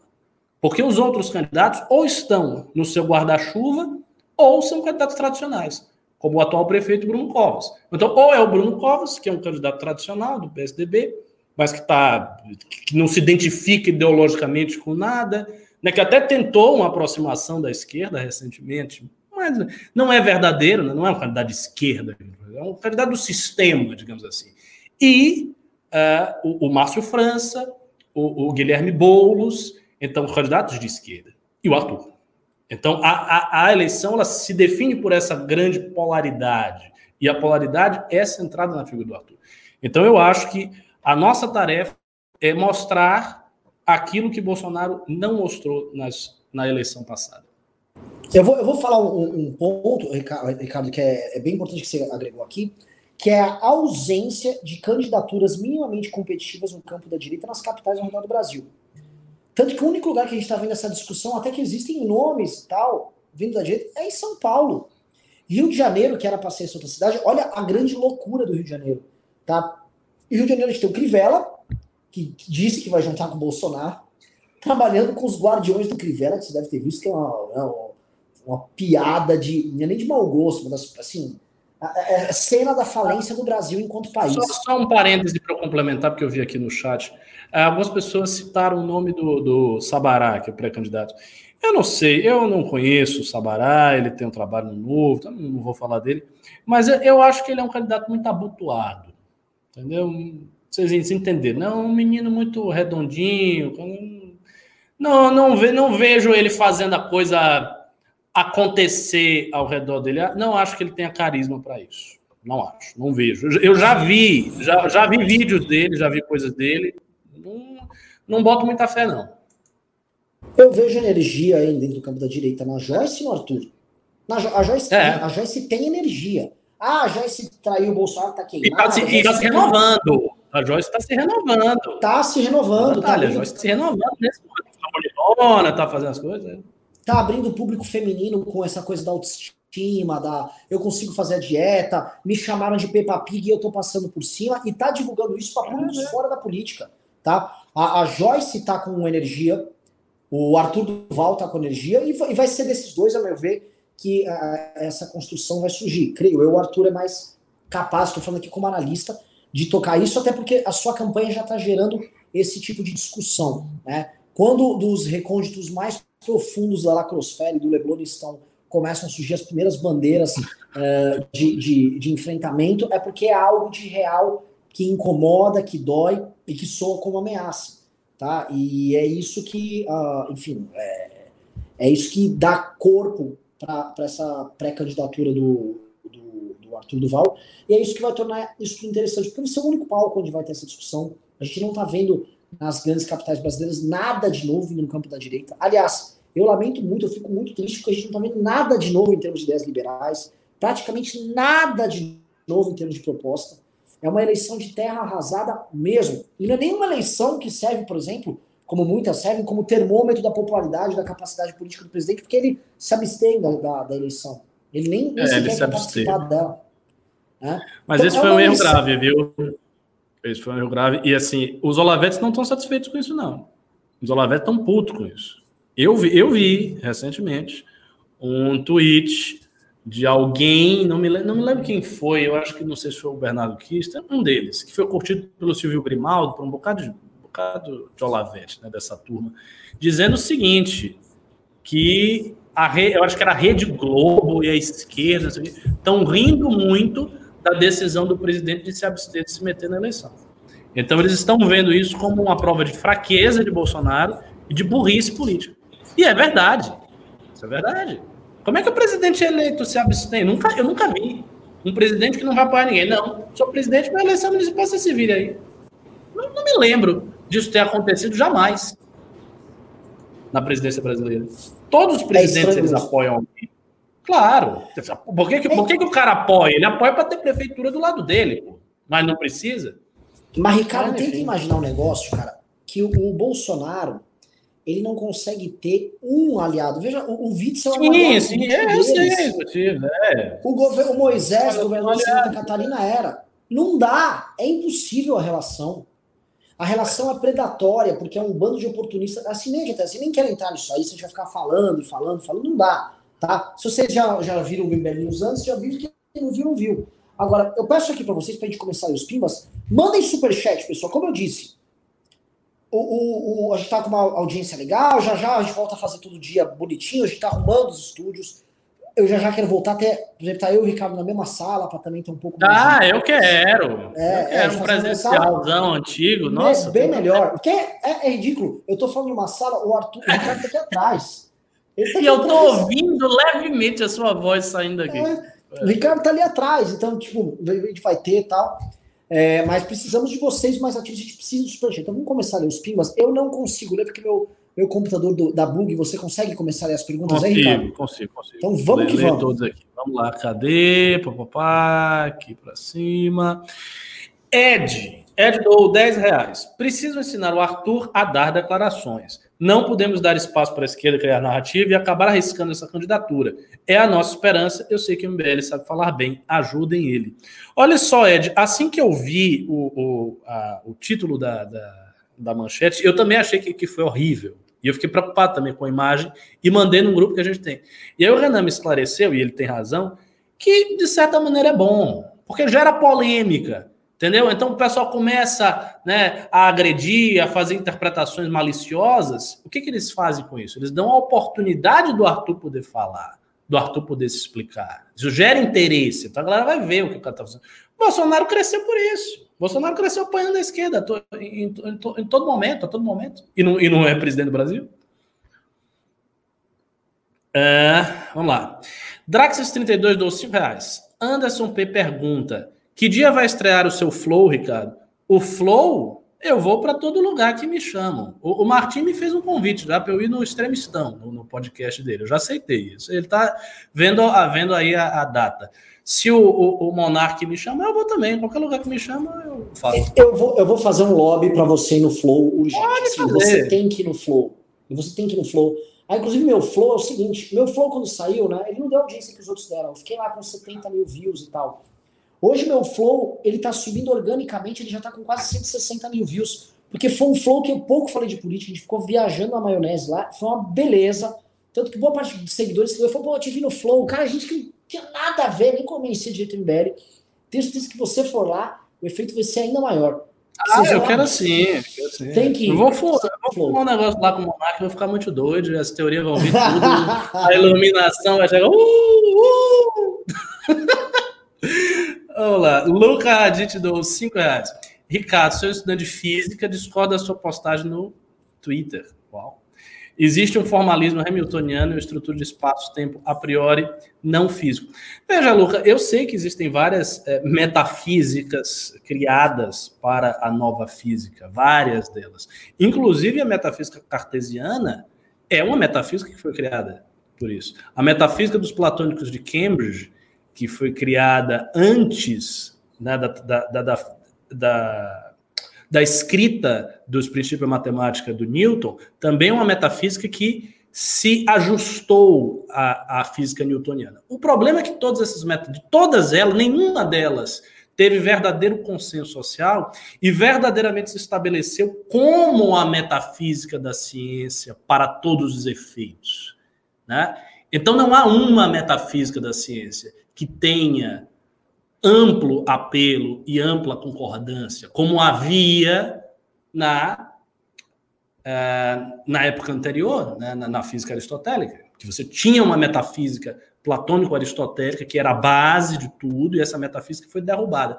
Isso não existe. Não existe esse consenso. Existem teorias, várias hipóteses, várias metafísicas distintas, várias filosofias da ciência distintas com pressupostos distintos. Você tem Karl Popper, você tem Lactus, tem Feyerabend e por aí vai. É, Tiago Moura, novo membro. João H99, do cinco reais. Passando para falar que domingo há manifestações prova Lava Jato. Alguém do Rubinho, mais alguém, além do Rubinho, mais alguém do MBL vai? Acho que muitas pessoas do MBL vão na manifestação. O MBL, como instituição, a gente avisou. É, a gente tem que tocar manifestações um pouco maiores, mais profundas. É, não, veja só, eu não vejo como correto a gente agora ficar gastando lenha com manifestações que não serão grandes, ainda que a pauta seja importante, entenda o tema, mas quem quiser vai, ninguém tá, tá se opondo, não. É, essa é uma discussão que a gente tem há vários anos, né? Menos manifestações mais maiores ou muitas manifestações. Eu acho que as pessoas estão cansadas de manifestação. Ainda mais se tiver mais uma manifestação que não trouxe, não traz resultado na prática. É, eu não sei se as pessoas estão cansadas de manifestação. O que eu sei, eu vejo, eu faço essa crítica recorrentemente, e já fiz até para o MBL nas últimas manifestações, é o seguinte. Hoje em dia, ninguém organiza a manifestação do jeito que se organizava em 2015, 2016. A organização simplesmente não é feita. Isso, isso é uma realidade. Você olha a manifestação, aí você vai olhar os eventos de Facebook, que tinha milhões naquela. Não tem nenhum. Você vai olhar a divulgação, não tem nenhuma, não, não tem nada sistemático. Então, os grupos que organizaram tão bem manifestações, hoje organizam manifestação assim: ó, seguinte, vai ter uma manifestação daqui a três semanas. Aí bota uma divulgação, faz um card, pá, espera as pessoas verem, compartilham. Isso não é divulgação de manifestação. Divulgação de manifestação é um trabalho diário, é todo dia, é agonia, é aquela coisa. Mas as pessoas não querem fazer mais, né? E aí o que, que acontece? A manifestação é fraca. E aí o que acontece quando a manifestação é fraca? É ruim para a causa que se pretende defender. Então, assim, isso é básico, mas o que, que se vai fazer? Né? Pois é, e lembrando é... que, o, Ricardo, uma coisa que reforça o teu ponto é o fato do Bolsonaro mesmo ter organizado uma série de manifestações minúsculas que se tornaram piada, a ponto dele Exatamente. Ele, ele suspendeu isso.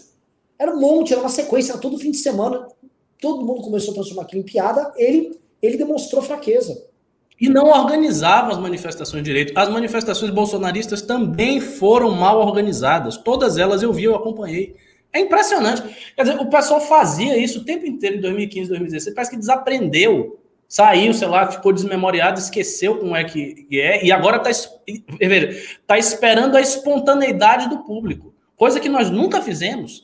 Nós criávamos a espontaneidade do público. Então, essa conversa que algumas pessoas dizem, ah, o MBL só falava a data e aí as pessoas iam. Isso é mentira. Isso é mentira. O MBL criava a espontaneidade, ela fazia o trabalho de base muito, sabe, muito árduo, todos os dias. E eu posso dizer isso porque eu fiz isso. Então, lembro como era. E a agonia que a gente ficava. Uh, vamos lá, cadê o Pimba aqui?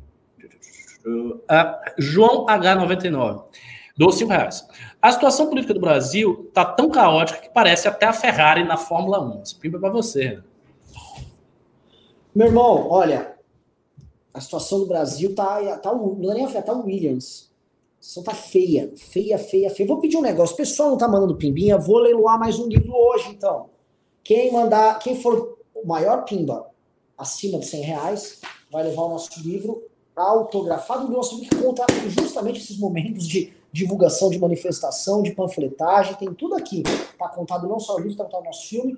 Pimba acima de 100 reais, manda. Inclusive, já, tô, já despachei os últimos livros que a gente sorteou aqui. Tô agora daqui porque um Pimba. Pimba não vai? Cadê a galera aqui do Pimba? Vamos lá. Canal Wesley Salgadão, do 5 reais. Imagina o tanto de gringo que, é, que vai querer vir no Brasil sabendo que tem incentivo federal para não tomar vacina. Na cabeça do presidente, aí, é, isso é marketing? Como é que é? Ah, sim, é, é lógico, né? Imagina assim, você você está buscando trazer uh, turismo. Ah, eu vou naquele ah. país anti-vacina lá, que não toma vacina. O presidente está com política de Estado impedir que as pessoas tomem a vacina. É uma aventura, ué. a aventura biológica vai ser o turismo brasileiro. Rafael Barlatti, do 10 reais. Renan, minha humilde opinião. Tira essa carcaça de vocês do MBL 2020 e voltem lá atrás para encontrar o que o MBL foi em 2016. Digo nos acertos, no tino que vocês tinham, Brasil é uma loucura. Ele continua. Mas vocês estão de frente a duas vias para continuar andando, mas parece que ao invés de ir por uma delas, vocês estão indo pelo meio do mato. Hoje só há uma força política para arrancar o Bolsonaro de lá e ela se chama Moro e Lava Jato. Esqueça essa história de frente alternativa. Não há e não haverá força política para combater esse louco, a não ser o Moro. Vocês estão esperando um Chamberlain para um momento que precisamos de Churchill. Não digo na questão histórica, digo no poder de enfrentamento. Não há e não haverá ninguém com força capaz de combater o miliciano até lá, a não ser a ideia da Lava Jato se despidam dessa, despeçam dessa arrogância contra a Lava Jato. Não estamos aqui para dar bênção para tudo e para todos, mas o momento não é de meter o pau na Lava Jato. Haverá esse momento de críticas, mas me desculpe, não é agora. Houve alguns erros na operação? Acredito que sim. Agora não dá para municiar os bolsopetistas e a narrativa deles.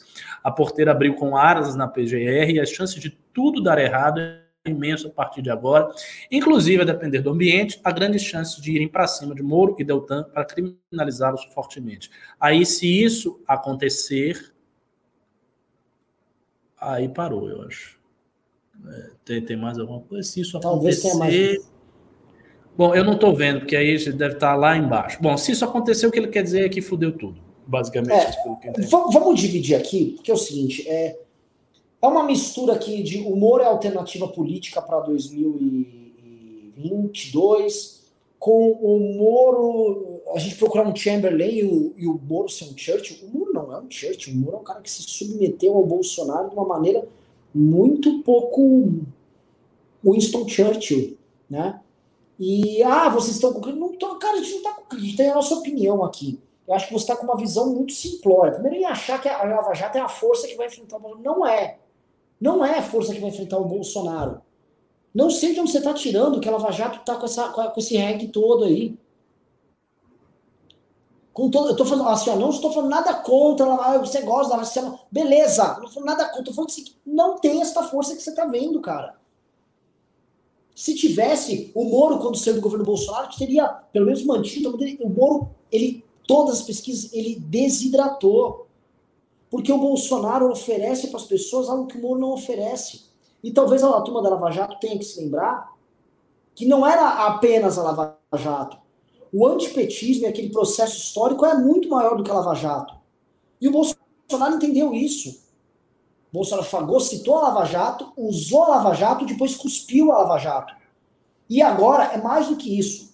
O Bolsonaro se apropriou de pedaços da Lava Jato, e é esse o, o drama que eu estou trazendo para vocês.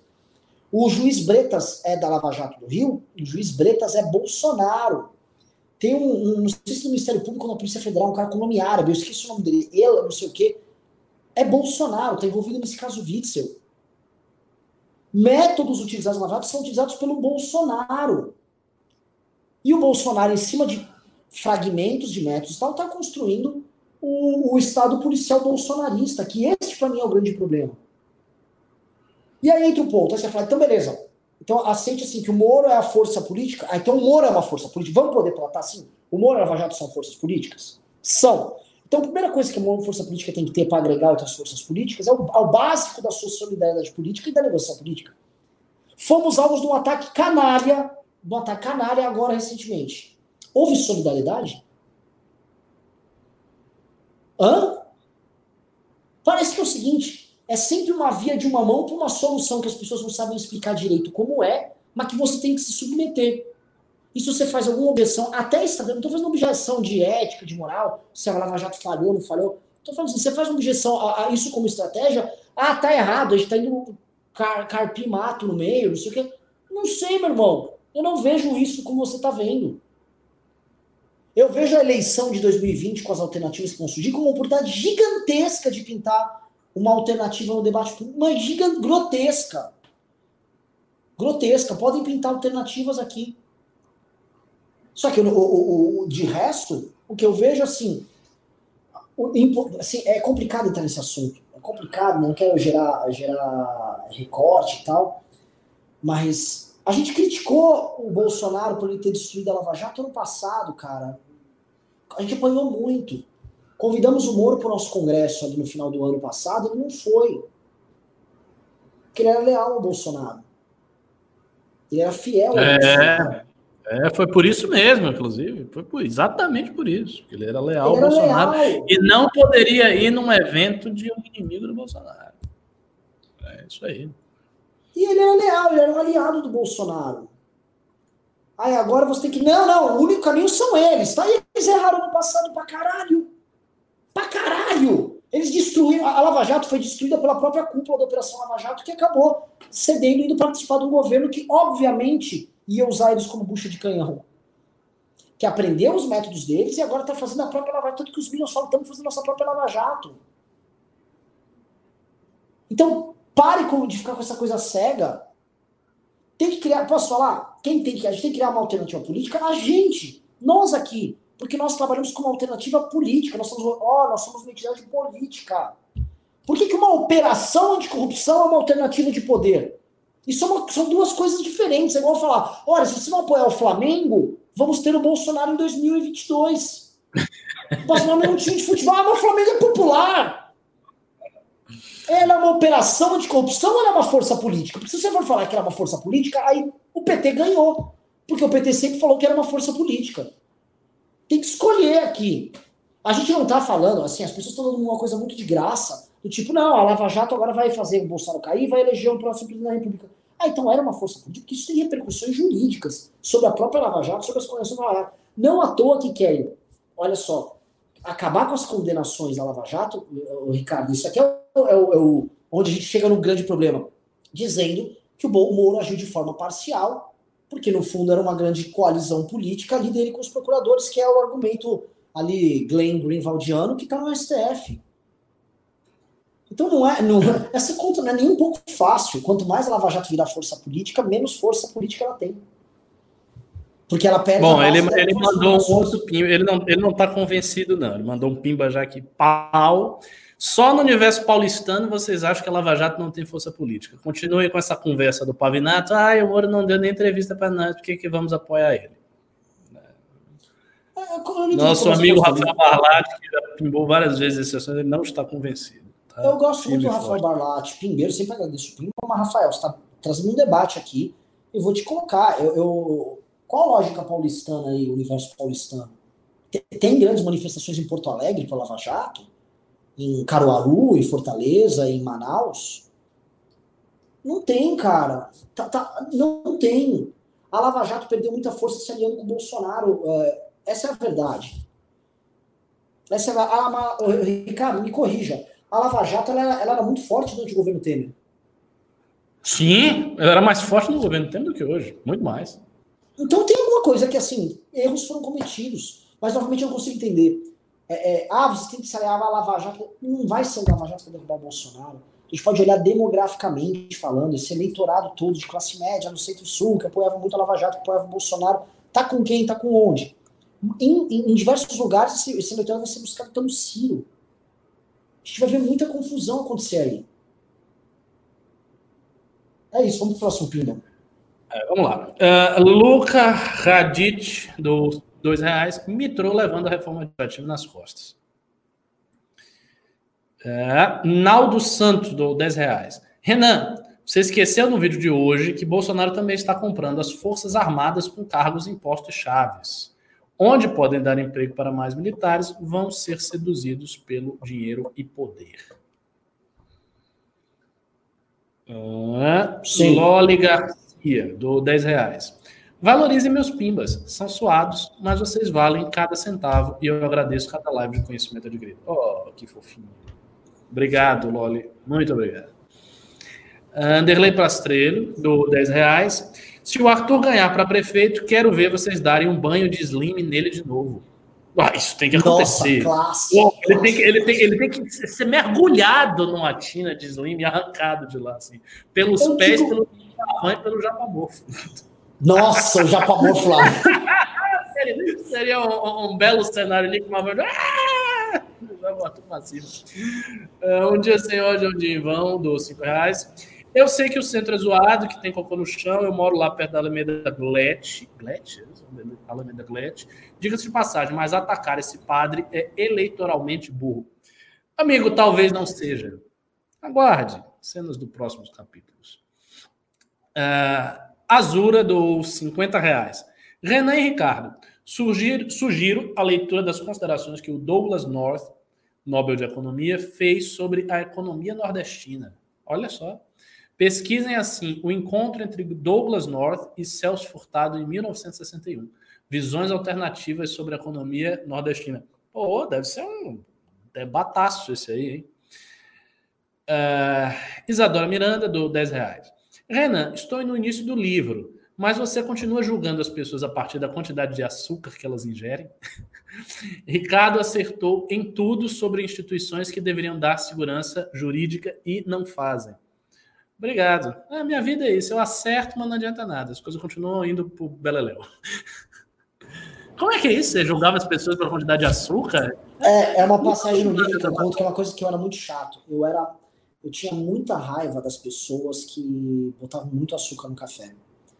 E eu me irritava porque eu ia pro trabalho e a garrafa térmica do café tinha açúcar. Aí eu falava, gente, vamos fazer o seguinte: os funcionários uh, do chão de fábrica gostavam de tomar já o café adoçado. Então deixa lá para a galera. Aqui no administrativo fica um café amargo, tá? Para eu poder tomar, quem quiser pôr açúcar. Mano, eu era sempre sabotado e eu ficava puto. Que fala, quem, quem é a turma do açúcar? Quem pôs açúcar nisso aqui? ficava profundamente é. indignado. Muito bom. Rodolfo Brandão do 3790, obrigado. A esquerda já atua contra a expansão da agropecuária no Nordeste. Tem um professor que é veementemente contra, o argumento é que é destrutivo no tocante à desertificação. É, a esquerda sempre está na, na pauta do atraso, né? Que ela acha que é a pauta da preservação, mas é a pauta do atraso. Mas deixa eu entender, o, o cara contra a desertificação do semiárido? A esquerda? É, é isso, vai provocar desertificação. É tipo, você está no, no Saara, pô, não, não pode ter agricultura aqui, porque vai provocar desertificação. Mas é um deserto, a gente vai irrigar a. Você sabia, Ricardo? Isso aí eu, eu descobri é. faz um tempo. O semiárido brasileiro é o semiárido mais ocupado do mundo. Que tem mais gente é no mundo. E não tem solução para essas pessoas. É, é. Co come vai, aí. Porque vai ficar desértico. É, o problema é esse. Luca Radit do dois reais. Tinha ressalvas, Arthur, mudei de ideia. Pô, que bacana. Você mudou por causa da entrevista do El País? Diga aí o motivo. Tati Camargo dou 20 reais. Pimbinha para não deixar de apoiar o MBL. E para o Renan não entrar em greve. Olha só. Luca Radit do dois reais. Sabará não tem apoio no próprio Novo. Quer comentar isso, Renan? Olha, eu, fui muito amigo do Sabará. Eu, eu não gosto de ficar entrando nessas coisas, mas eu acho que, cara, ele, ele era um rapaz legal quando ele era ligado ao Dória. Ele tinha a pauta dele lá. Você não precisa deixar de ser o que você sempre foi para poder agradar um público novo. Falar que direita raiz, eu sou Bolsonaro. Isso é ridículo. Sabe? Isso é feio. eu sou desajeitado. Porque isso, é, ele, ele, ele não tem perfil nenhum de ser Bolsonaro, pelo amor de Deus. O perfil dele é o Partido Novo. Ele vai dizer é. que ele é Bolsonaro. É, ele tem, no mínimo, ele tem que ficar mais careca, botar um óculos escuro, começar a andar com a camisa do Brasil, entendeu? Fazer um, os vídeos dele no carro dele, que tem que ser um carro mais simples do que provavelmente é o carro dele, gritando indignado. Não é a cara dele, não, não fica bem. Beatriz Carvalho, do dois reais. E o Russomano, direita ou esquerda? O Russomano é um político. Quem, quem vai, ele vai. Não, não, não, não vejo definição ideológica. Ó, Juliano... entrou pimbaralhos aqui, entrou pimbaralhos. É. Eita, então, vou, então vou adiantar, vou adiantar. Juliano Lerre do 10 reais. Pessoal, não podemos deixar de criticar o Biruliro, mas vocês precisam trazer pautas mais propositivas e mostrar casos como esse do agro do Nordeste. Estamos cansados de bater no bolso e ele crescer. Bom ponto. Juliano Lerre, temos que mudar. Eu acho que isso tem a ver com a pauta. A, a pauta do News ela tem que ser um pouco reformulada para incluir pautas como essa que você está citando para a gente poder trabalhar. Tendo isso na pauta, tendo uma quantidade boa de informações na pauta, aí a gente absorve e trabalha intelectualmente. Qual, qual a informações na pauta, Ricardo? Só um segundo, porque eu estava vendo os não, é, tendo o, o seguinte, tendo essas pautas propositivas na pauta em si do News e essas pautas tendo hum. mais informações, porque aí a gente lê ali e trabalha. Luciano, Posso falar? Vamos perguntar um negócio? A galera, vocês querem pauta? Se você quer só news de pauta quente com algumas reflexões boas, pô, você falou reflexão pica, professor Ricardo Almeida, Pavinato e tal, digite um. Se você quer coisas off-top, como a gente hoje adentrou, se embrenhou ali pelos sertões, no semiárido, começamos a falar de cabra e palma, e coisas desse tipo, né, dar uma viajada aqui, trazer, e até a gente criar umas pautas sobre isso, dar uma estudada, digite dois. Vamos ver o que a galera acha. Uh, vamos lá. Uh, Juliano Lerrer, do 10 reais. A redução do engajamento aqui no News tem vários fatores, como a crise financeira que só aumenta, correto. Mas um dos motivos também é essa desilusão beirando 100%, tem que manter pelo menos um pouco de esperança. Você tem toda a razão, também acho. Posso falar? Rita Posso? Desculpa. Tá? É, a gente foi alvo de algo muito pesado, tá? E se olhar o que a gente foi alvo, gente, muitas poucas, muito pouca gente veio em solidariedade a nós. Muito pouca gente. Em especial, muita pouca gente do nosso campo. E aí a gente começou a falar, cara, a gente está construindo para quem? Sabe? As pessoas ao nosso redor é, são de uma baixeza, de uma covardia. E às vezes a pessoa imagina, agora eles morreram, então agora eu vou, vou pisar ali. Só que a gente não morre, né? Aí, aí você percebe, então você fica chateado, eu confesso. Mas estamos voltando, estamos na ativa. Assim, nunca estive tão pilhado, Ricardo. O Ricardo viu, bom, você tá aqui atrás, né? Sim, sim, sim, eu tô vendo. Tô vendo. Estamos na pilha. Tamo e eu vou dizer uma coisa. Aqui eu, eu, vi, eu cheguei aqui hoje no escritório, estou fazendo aqui no escritório, eu gostei do que eu vi. Eu, eu senti energia no lugar. Você sabe, às vezes eu, eu, sinto que não tá, mas aqui eu vim, eu vi, eu vi energia. Muita gente, pessoal concentrado, fazendo coisas. É, tá, tá um clima interessante. Ah, vamos lá. Cadê, cadê, cadê, cadê? O, aqui. Rita Bertin do dois reais. O flow do Renan é muito doido, vale a pena ver. É, o Renan é muito doido, o flow dele naturalmente será muito doido. Rafael Fidelis do cinco reais. A esquerda surtou com a declaração do Arthur porque os canhotas não querem nenhum projeto que garanta a proteção de vida e da propriedade privada. Acho que não é nem por isso. A esquerda surtou porque a esquerda viu lá a manchete. Os caras nem olharam direito a entrevista e eles, eles, sinceramente, eles têm, de forma sincera, essa mentalidade preconceituosa de achar que uma pessoa de direita odeia pobre. Os caras acham. Ah, você é de direita. No fundo, no fundo, você odeia pobre, odeia preto, odeia mulher. Então, viu alguma coisa que indique isso? Cara, ah, tá na cara, é lógico, direitista, odeia pobre. Por isso. Uh, Felipe Guimarães do 10 reais. Fala, manos. Vejo o Arthur precisando de ajudas extras para entrar no segundo turno. Apoio de figuras importantes, como Danilo Gentili, ou forte em termos de grande interesse transporte e saúde. que acham? Abraço, Fifo. Concordo inteiramente. Acho que, que é por aí mesmo. Uh, Ricardo Farnokia, do 10 reais. A esquerda que fala das fake news do Bolsonaro é a mesma que faz fake news desde antes do plano real. Bolspetismo é real, Arthur que se cuide, esses caras jogam sujo e vai vir dos dois lados. Exata, é, você, meu amigo, você resumiu tudo. Exatamente. Tava de fake news, dizer, ah, antigamente a gente tinha uma imprensa muito democrática e respeitosa da verdade, e chegaram esses direitistas bolsonaristas e começaram a inventar fake news. Isso não é verdade. Isso não é verdade. Então não venha ninguém com essa conversa fiada, porque isso não é verdade. Aliás, a mídia alternativa de direito no Brasil só existiu por conta do monopólio que a esquerda deteve dos meios de comunicação. Senão não tinha mídia alternativa nenhuma. Não haveria nem necessidade disso. Se você tivesse um balanço real, notícias de ambos os lados, para que mídia alternativa? Uh, Rodolfo Brandão, esse do 1890, esse aí é morista mesmo. É, o Barlat é o nosso mais firme representante do humorismo aqui. É, Rodolfo Brandão, do 10,90. Iludido. É, Cross Kawasaki, do 5 reais. O Rafael Barlat deu a ideia de defender Lava Jato e Moro incondicionalmente para combater o Bolsonaro. Mas foi exatamente assim que Bolsonaro surgiu? Não? É. Surgiu exatamente assim. É, mas não assim, pra, contra o PT, né, na esquerda. Pri Pompeu doou 6,90 dólares canadenses. Todo respeito ao colega Pimbeiro, mas o Moro mal agrega 100 pessoas em lives. O MBL News à tarde tem mais views. Fica complicado por os ovos nesse texto. Mas você também está um pouco injusta. Né? O Moro também não está tão fraco assim. Mas eu achava que ele estaria mais forte. A figura dele muito discreta, quieta demais. Hum, não chama o, o carisma que ele. Eu vejo, por exemplo, os tweets dele. Os tweets dele são muito sem graça. É, é sempre, sério, aconteceu um negócio assim, graça. Eu acho que não é conveniente que as pessoas firam os princípios institucionais, porque as instituições no Brasil devem ser respeitadas. É coisa desse tipo. Sabe? Ô, meu filho, não precisa, ser Bolsonaro, mas seja um pouquinho mais polêmico. Bote um pouco mais de vontade, de energia nesse negócio aí, que senão fica um negócio broxa. E, e outra coisa, Ricardo, olha só, a gente está num momento é, onde a gente precisa de respostas, a gente precisa pegar esses fragmentos de sociedade civil que estão chocados com o momento bizarro que a gente está vivendo, com a crise econômica, política que está vendo, e vamos sentar, vamos conversar, vamos planejar Beleza, ele está fazendo porque a gente precisa dessas lideranças. A gente está se propondo a ajudar a construir essa constituição e tem gente fazendo isso além da gente, tá?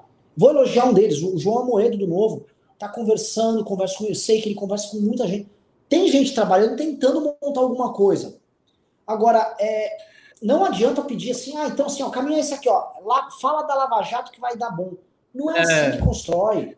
Não é assim que vai. E ainda tem uma coisa, né? O, por exemplo, o, Moro, o Moro ele já saiu, ele não é mais juiz, ele já não é mais ministro, ele não se comporta como um político, ele não fala de outros assuntos. Ele não coloca as ideias dele. Eu, eu, eu, tô dizendo, eu não estou sendo injusto, não.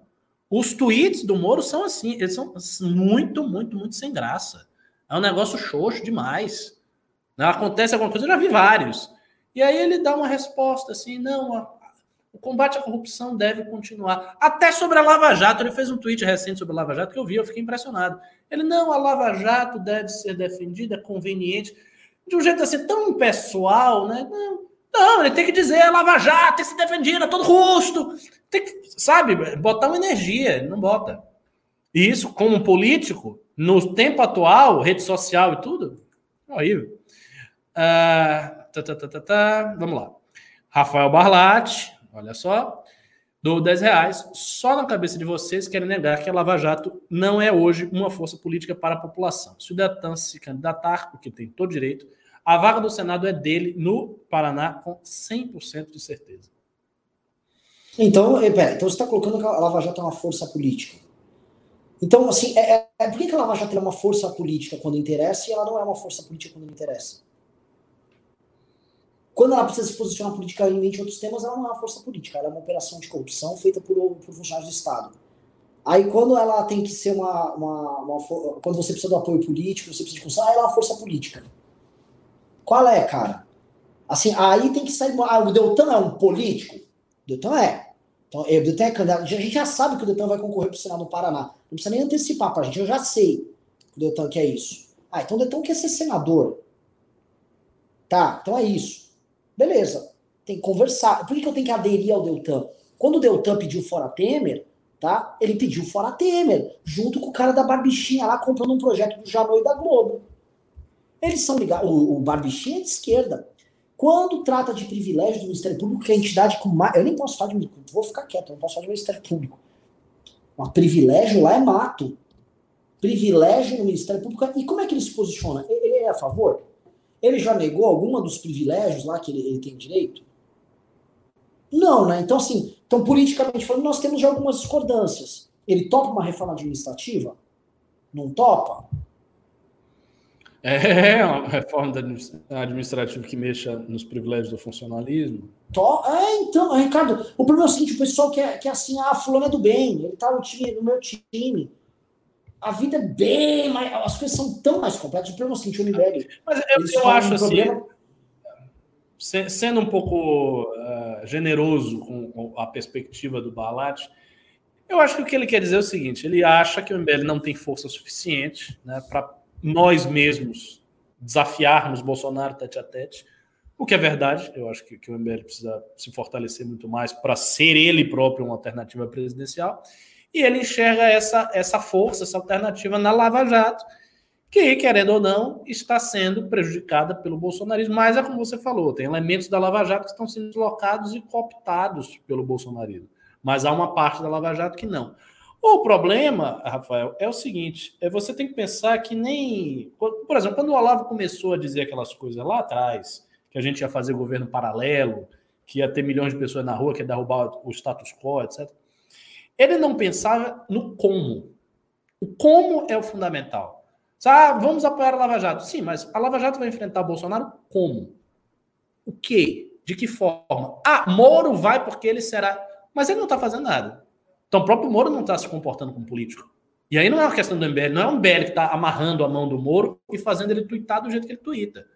Ou fazendo ele não dialogar do jeito que ele não dialoga. Não é o MBL que está impedindo ele de dialogar. Ele que não está fazendo. Então o Moro não chega, ele não se assume como político, ele não vai, não faz as coisas que um político faz. E aí, como é que fica? Ah, vamos lá. Loli Garcia deu 100 reais. Quero muito esse livro autografado. Acho que já é Ó, a Loli Garcia mandou 100, ela mandou 100 reais, acho que ela mandou 20 no começo do programa, tá? Me corrijam aí, ela tá com 120. 20. Mas eu recebi aqui, para disputa com ela aqui, um, um PicPay pesado, tô provando aqui, do Danilo, ó. Do Danilo Moreira, mandou 110 reais aqui. Então ele também tá na briga, tá? Não sei se o Danilo chegou a mandar pimba aqui, uma briga tá acirrada. É, e o Rafael Barlatti, se quiser o livro, porque ele já, ele já tá defendendo aqui a Lava Jato mais, eu acho que já Nossa, um... pode ser. O Rafael, Rafael, Agora, quando, eu quero saber o seguinte: Quanto você paga neste livro? Mas não é com autógrafo de Kim ou do Renan. E se o Sérgio Moro autografar? Paga 10 mil? Se você pagar 10 mil, a gente vai atrás dele. Bota pra ele autografar, irmão. Ó, brincadeira, viu? Não, não vai ficar chateado, não. É, Eric Moura Delfino, dos 5 reais. Ricardo tem razão. Aliados como Vera, Joel e Reinaldo passam pano para os abusos de outros poderes. Andreas MBL Forever. Eu também acho que hoje, fora o MBL, o Andreas é o melhor analista político. Eu acho que ele é de to todos um dos mais equilibrados. Ele é muito equilibrado, faz análise redondinha, certinha, e concordo. Também acho que isso acontece. Principalmente o Reinaldo. Principalmente, o Reinaldo não é pouco, não. É bastante. Uh, Rafael Barlatti, do 10 reais. Só sendo muito cego para achar que a Lava Jato significa para a população que apoia como apenas uma operação contra a corrupção. Se acham que este é o que tem no imaginário das pessoas, realmente vocês não entenderam nada. Olha, é, formalmente, assim, é que eu estou falando isso, formalmente você pode ser uma força política estruturada com objetivos políticos, ou você é uma operação contra a corrupção. São duas coisas. A gente sabe, e o PT é o primeiro a dizer que, na verdade, é a mesma coisa. Ela, ela, ela age como um agente político e ela age também. Só que você quer dizer, entendi, no imaginário, a Lava Jato como se fosse uma força de, de juiz e promotores fazendo bem, que Entendi, é uma força política através de caras do MP. Cara, se isso na cabeça das pessoas é, e para muita gente foi, eu tenho pavor. Teve outros fenômenos dentro do Estado brasileiro nessa lógica, tipo, vou prender, eu viro um herói, que eu, meu irmão, Ricardo, me corrija aí. Eu não gosto disso. É. Ver isso como expressão. Isso eu posso falar? Agora sim. Eu vou fazer uma observação. Essa vai ser muito desagradável para todos nós, mas isso também é uma realidade. Para enfrentar o Bolsonaro, vai ter que ser criada uma figura com contornos meio que heróicos messiânicos. Porque se isso não for feito, essa figura não vai ter carisma suficiente para puxar voto de opinião para cima e todos os votos e, e disputar com o Bolsonaro com força eleitoral. Ah, eu, Ricardo, eu concordo contigo. Concordo gênero, número e grau. Meu não. problema é que eu não quero essa figura assim, assim, ó. É, pessoas com poder de investigação dentro da máquina do Estado resolvem virar uma força política. É. Isso é bizarro. É. Aí eu posso quebrar o sigilo. Esse apoio de maneira unilateral, né? Quer dizer, é aquela situação, você tem que apoiar o Moro, que era como os bolsominions faziam. Bolsonaro não dialogava com ninguém. Era assim, você tem que apoiar Bolsonaro. Ah, mas Bolsonaro não conversa comigo. Problema seu, irmão. Apoia o cara e acabou e cala sua boca. Era desse jeito. Então, quando você está numa situação dessa, acabou a conversa política. Você, você não troca nada, você não conversa, você não está no pé de igualdade. Você está aqui embaixo, o cara está aqui em cima. Então você apoia porque ele é maior do que você, ele manda em você. E você fica quieto. Essa posição de subsunção hierárquica, de submissão hierárquica, isso não pode ter. Porque é perigoso. Porque quando você dá isso aí para a pessoa, não, não dá certo. Vamos lá, vamos para os últimos filmes que eu vou ter uma. Você vai ter aula e eu vou ter daqui 10 minutos uma live. É verdade, nossa, quer adiantar. Eric Moura Defino do dois reais. Até o Vila passa pano hoje. Antes brigava contra. Rodolfo Brandão do 10,90. Ninguém é sabe tudo, nem o MBL, nem você. Relaxa a cara. É. Pedro Cardoso Ferreira. Do Balate, do Balate. Mas deixa o Balate embaixo, é. a opinião dele. Ele defende até bem a opinião. Pedro Cardoso Ferreira deu 10 reais. Antes de cobrar o MBL, deveriam cobrar o próprio Moro, que faz time das manifestações em apoio à Lava Jato no Twitter. exatamente! O próprio Moro ele falando assim da Lava Jato, uma operação aí bacana. Até agora não vi ele levantar a voz contra Bolsonaro e criticar de fato o governo. Também acho, muito tímido na crítica. Draxis32, dou 5 reais. Skyo ou pergunta. Renan, quero muito comprar o livro de vocês, mas 30 dias de frete é foda. PS, você e Ricardo precisam ir juntos no Flow. Bora? Pode chamar. Seria maravilhoso. Vamos armar essa, Ricardo? Bora! Eu tô, tô aqui. Disso. Disse, é só me chamar. Chamou, botou a data lá, eu vou. Eu não tô sabendo que o livro é 30 dias de frete. Acho que deve estar no site, porque a gente estava fora do escritório por causa da pandemia. Eu vou dar um jeito nisso aqui, porque é o seguinte, a, a gente tá, a galera tá pimbando aqui, a gente tá despachando o livro, é mandar do correio, que entrega rápido.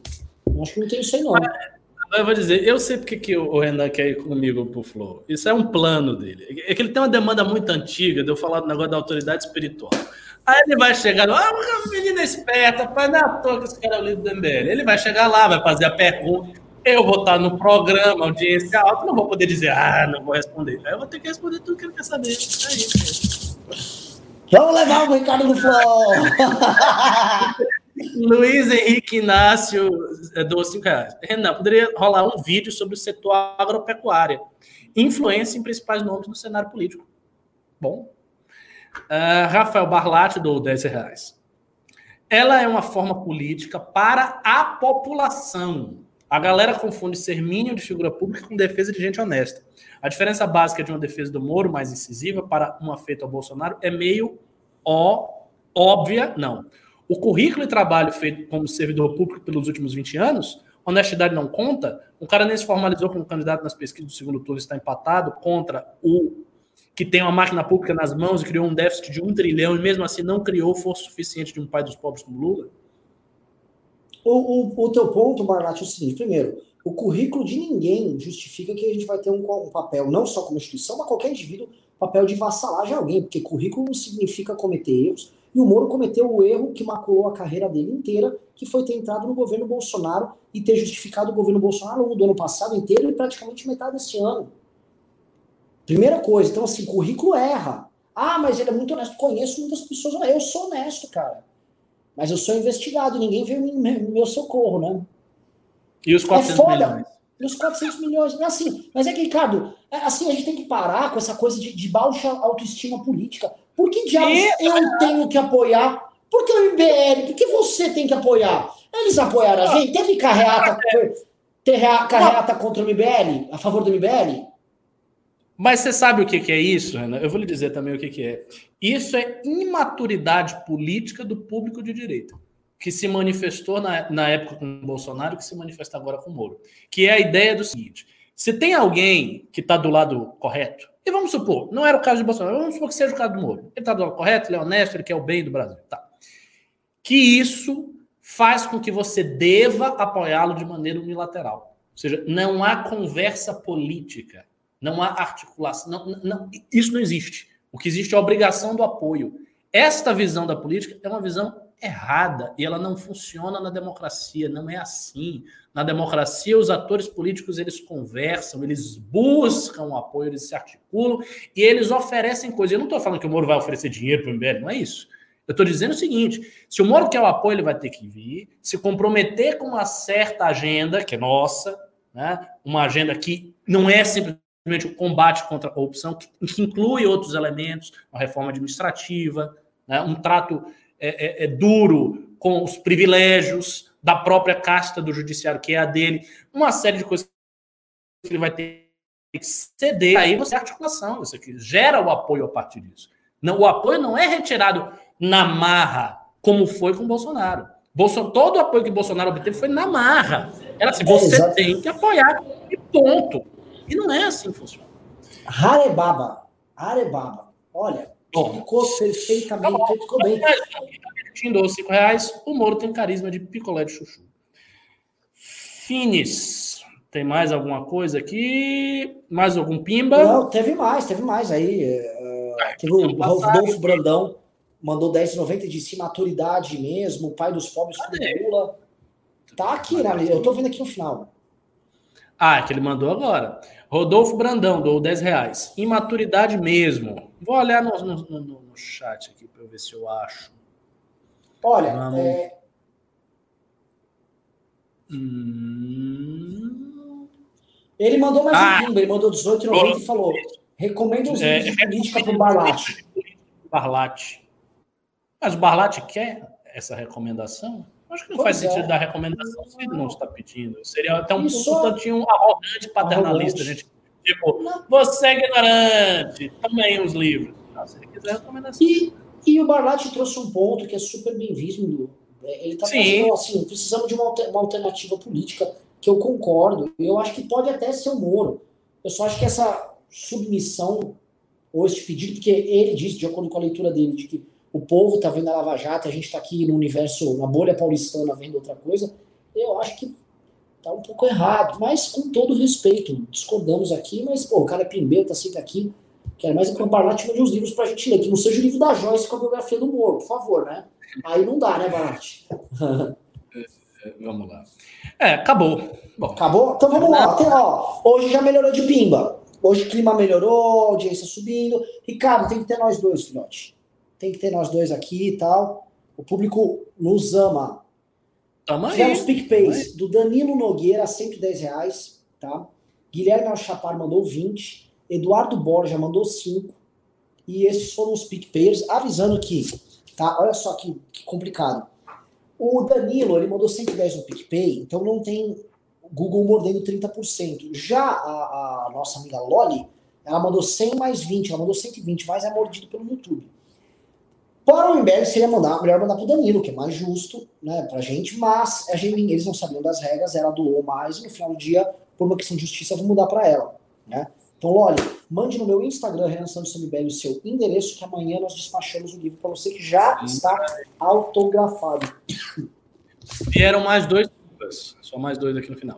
Professor, seja honesto, mas que tudo realista. Você acha que alguém com capacidade suficiente, poder político no campo da direita, com peso político para ser competitivo contra Bolsonaro a não ser o Moro? Não, não acho. Eu, eu, eu falei isso em vários news. Hoje, eu não acho que haja ninguém. Mas você tem que entender é o seguinte: isso por si só não leva o MBL a ter que apoiar o Moro de maneira unilateral, principalmente neste momento. Dado que nós temos ainda bastante tempo até 2020, até 2022. A gente não está nem perto da campanha presidencial. E para construir esse diálogo com o Moro, o diálogo tem que ser construído com muita eh, segurança e cuidado. Sabe por quê? Vou dar, vou, vou dar aqui um simples exemplo, uma ilustração para você entender. Vamos supor, todo mundo agora apoia o Moro. É o Moro, o Moro, todo mundo apoiou. É novo, é MBL, é todo mundo. Moro, Moro, 100% Moro. Não tem diálogo, não tem conversa, ele não falou nada, ele não cedeu nada, ele não disse que ia fazer nada. Ele simplesmente tá lá, paradão, fazendo os tweets dele sem graça. Aí ele vai lá com o Bolsonaro, ele ganha. Ganhou o Moro. E aí ele resolve governar do jeito que ele quer. Deixa lá o funcionalismo público ganhando bastante dinheiro, dá um, deixa lá um aumento do judiciário.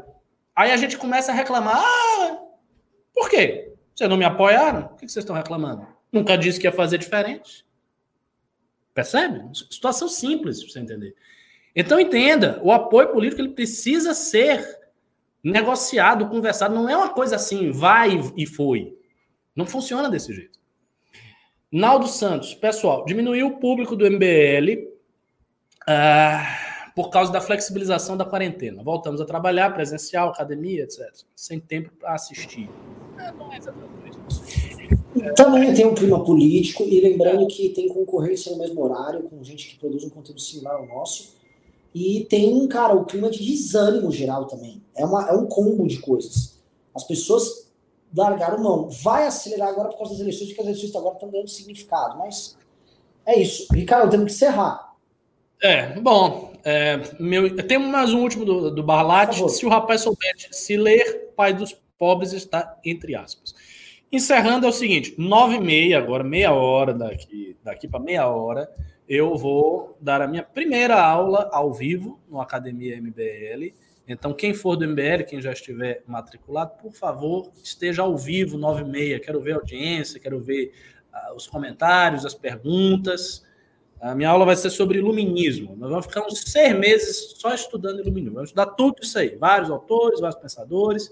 E hoje eu vou começar com o progresso e o senso histórico do iluminismo. Introduzir o tema a partir disso. Valeu, beijo e abraço, galera. Ricardo, não vou nem te dar beijo e abraço porque você tá aqui do lado. É isso, valeu. Amanhã estamos de volta aqui. Bye, bye.